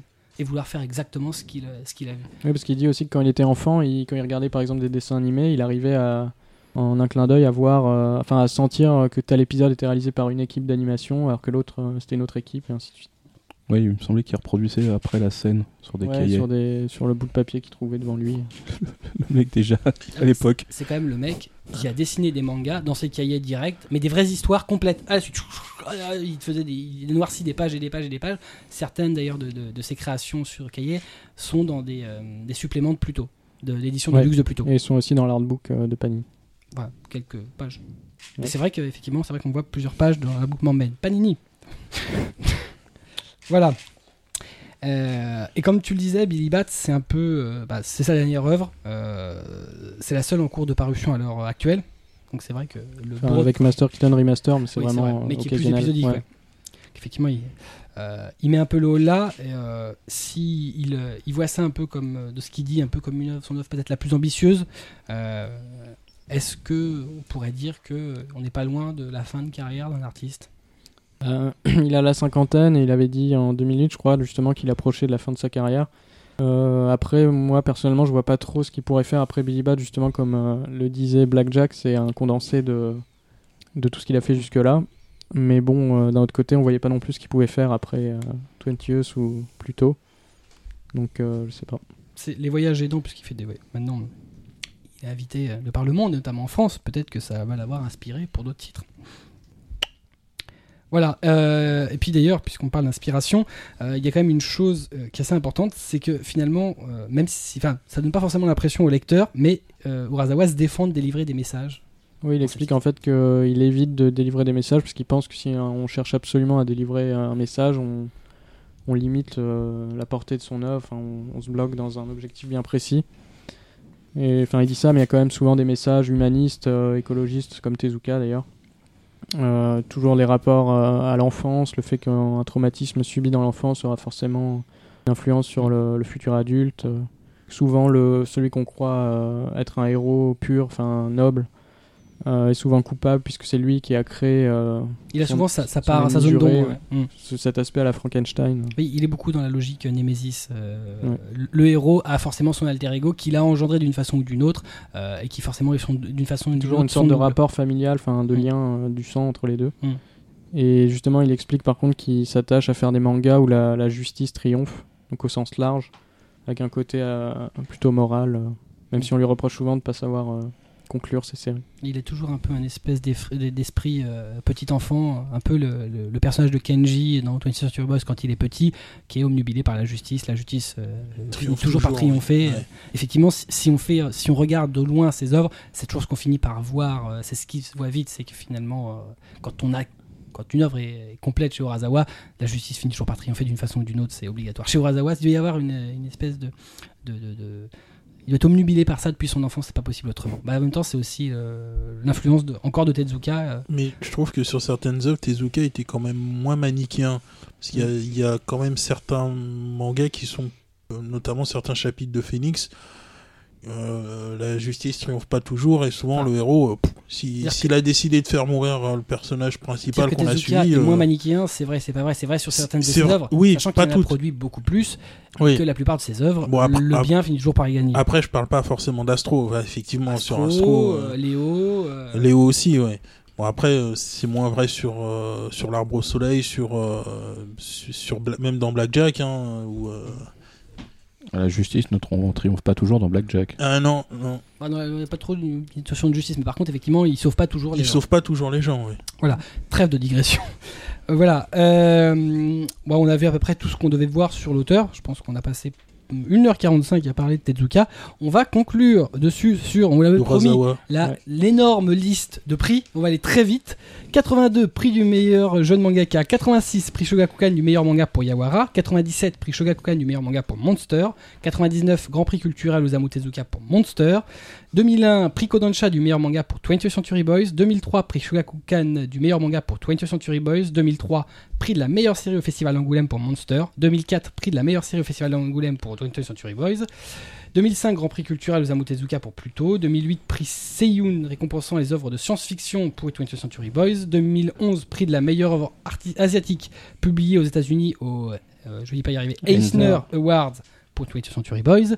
2011, prix Intergénération au Festival d'Angoulême pour Pluto. 2013, Grand Prix de l'Imaginaire, catégorie manga pour Billy Bat. Qui a une petite collection qu'il peut mettre au-dessus de ses toilettes? J'aurais dit de sa cheminée. Les toilettes qui a plus de Je place. suis pas sûr qu'il y a beaucoup de cheminées euh, au Japon. Surtout pas dans les toilettes. c'est c'est une cheminée dans les toilettes, c'est- mais en même temps, au moins, on peut se réchauffer. D'ailleurs, il a pour particularité d'habiter euh, dans le. Enfin, il habite au même endroit que son atelier de, de travail. D'accord. C'est le- Ouais. Ça, c'est très rare que le lieu d'habitation. C'est-à-dire qu'il a un ascenseur privatif, en gros, il a son côté euh, privatif, enfin privé, et son atelier euh, juste en dessous. Voilà, son atelier où il y a le studio Nuts, puisque c'est le nom de, de, de- de l'équipe euh, d'assistants qui est autour de lui. J'allais pas dire, j'allais dire une barre chocolatée, mais Très bien. mais je n'ai pas eu l'impression de faire une publicité pour qui que ce soit. Très depuis tout à l'heure. Genre, t'as pas fait de la pub hein, depuis Je ne tout à fais l'heure. aucune publicité pour personne. Je ne suis Escroc. pas, je ne suis acheté par personne, Le menteur. si ce n'est par ma Il femme. parle trop souvent de Panini à mon goût. Absolument, mais j'aime Panini. Pour aller plus loin sur Urasawa, on l'a dit, et pour la neuvième fois, sachez que le site d'Alexis Orsini est évidemment disponible sur www.labassecrète.fr. Vous y retrouverez des dossiers, alors là, des dossiers euh, mouse costaud, donc euh, pour aller plus loin, vous allez aller bien plus loin. Les fiches, personnages, analyses, etc., etc. Sur les œuvres de Naki Urasawa, vous avez des photos, vous avez tout ce que vous Il y voulez. a aussi une frise chronologique sur Billy Bat. Tout à fait, il y a une frise en avant qui peut aider. ouais. Voilà. Et une petite frise chronologique sur 20th Century Boys, ça peut être pas mal aussi. Il faut que je la fasse, mais en ce moment, je suis sur celle de, de Monster, c'est déjà. D'accord. Ouais, c'est déjà costaud. ouais. C'est aussi costaud, ouais. Euh, voilà, euh, outre le site, euh, donc Alexis est auteur de la monographie Naoki Urasawa à l'ère du temps, oui, une monographie, c'est-à-dire une biographie plus une analyse. une partie analytique. Voilà, édité donc Naoki Urasawa à l'ère du temps, édité aux moutons électriques. Euh, ça fait 250 pages et ça vaut 23 euros. Voilà, on a réussi à aller au bout de notre émission. On a fait moins de deux heures, c'est peu de le dire. Il est donc temps, après euh, ces 1h40 environ d'émission, de se quitter. On vous remercie de votre fidélité, d'être resté jusqu'au bout malgré les digressions. Mais heureusement, euh, on a eu Alexis qui nous remettait un peu dans le, fil de euh, l'émission, dans le fil du dossier. J'étais un peu le brain de l'émission. Tu étais le brain de l'émission, Ah. absolument, tout à fait. Bravo. Merci. Tu seras crédité en tant que Merci. tel, tu as été le brain, absolument. Mais euh, tu peux aussi être le producteur. Brain et le producteur, très bien, c'est noté. Kobito aime avoir le dernier mot. mais, mais oui, ça, oui, ça c'est une constante. On te remercie Alexis d'avoir accepté notre invitation. Merci à vous. On te souhaite bonne continuation pour le site et pour les frises chronologiques de Monster et de 20th Century Boys prochainement. Euh, bon succès à ton livre, euh, excellent livre, euh, qu'au- évidemment nous vous conseillons. En plus, on l'a tous lu. Absolument. En tout cas, euh, oui tous, c'est vrai. Moi, j'ai plein de post-it dans le mien maintenant. C'est très postité. Vous retrouvez donc les papiers euh, d'Alexis sur labassecrète.fr, dixième, et dans l'ouvrage Naoki Urasawa, l'ère du temps aux moutons électriques, que je viens de vous citer. Toute l'actualité de votre émission est à suivre sur notre page Facebook et sur notre compte Twitter, at mangacastfr. On va faire une transition qui est magnifique puisqu'on parle d'Urasawa et en l'occurrence il était invité l'année dernière. On vous rappelle donc que le festival Japan Expo se tiendra du 4 au 7 juillet au parc d'exposition de Paris-Nord Villepinte, pour ceux qui ne le sauraient pas. Comme chaque année, évidemment, il ne faut pas le manquer, c'est l'événement de l'année. On remercie, comme d'habitude, nos amis qui diffusent MangaCast, Bad Geek, Podcast France, Nihon no Auto, Pod Radio et Asia is One. Évidemment, la liste est longue. On remercie aussi nos amis de Manga Sanctuary pour leur soutien. La gestion de votre collection et l'actualité du manga, c'est sur leur site que ça se passe.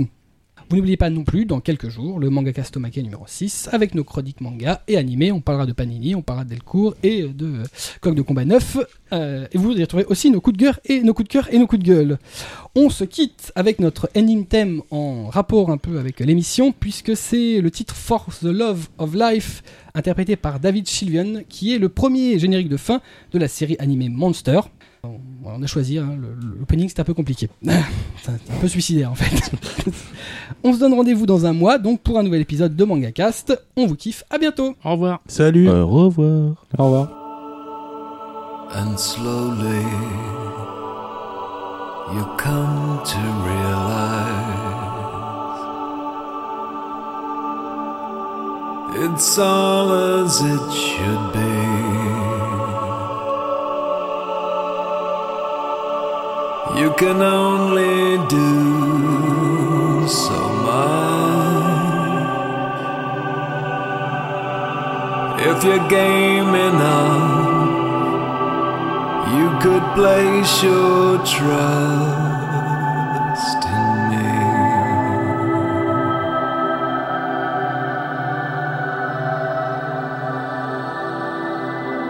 For the love of life. There's a trade off. We could lose it all, but we'll go down fighting.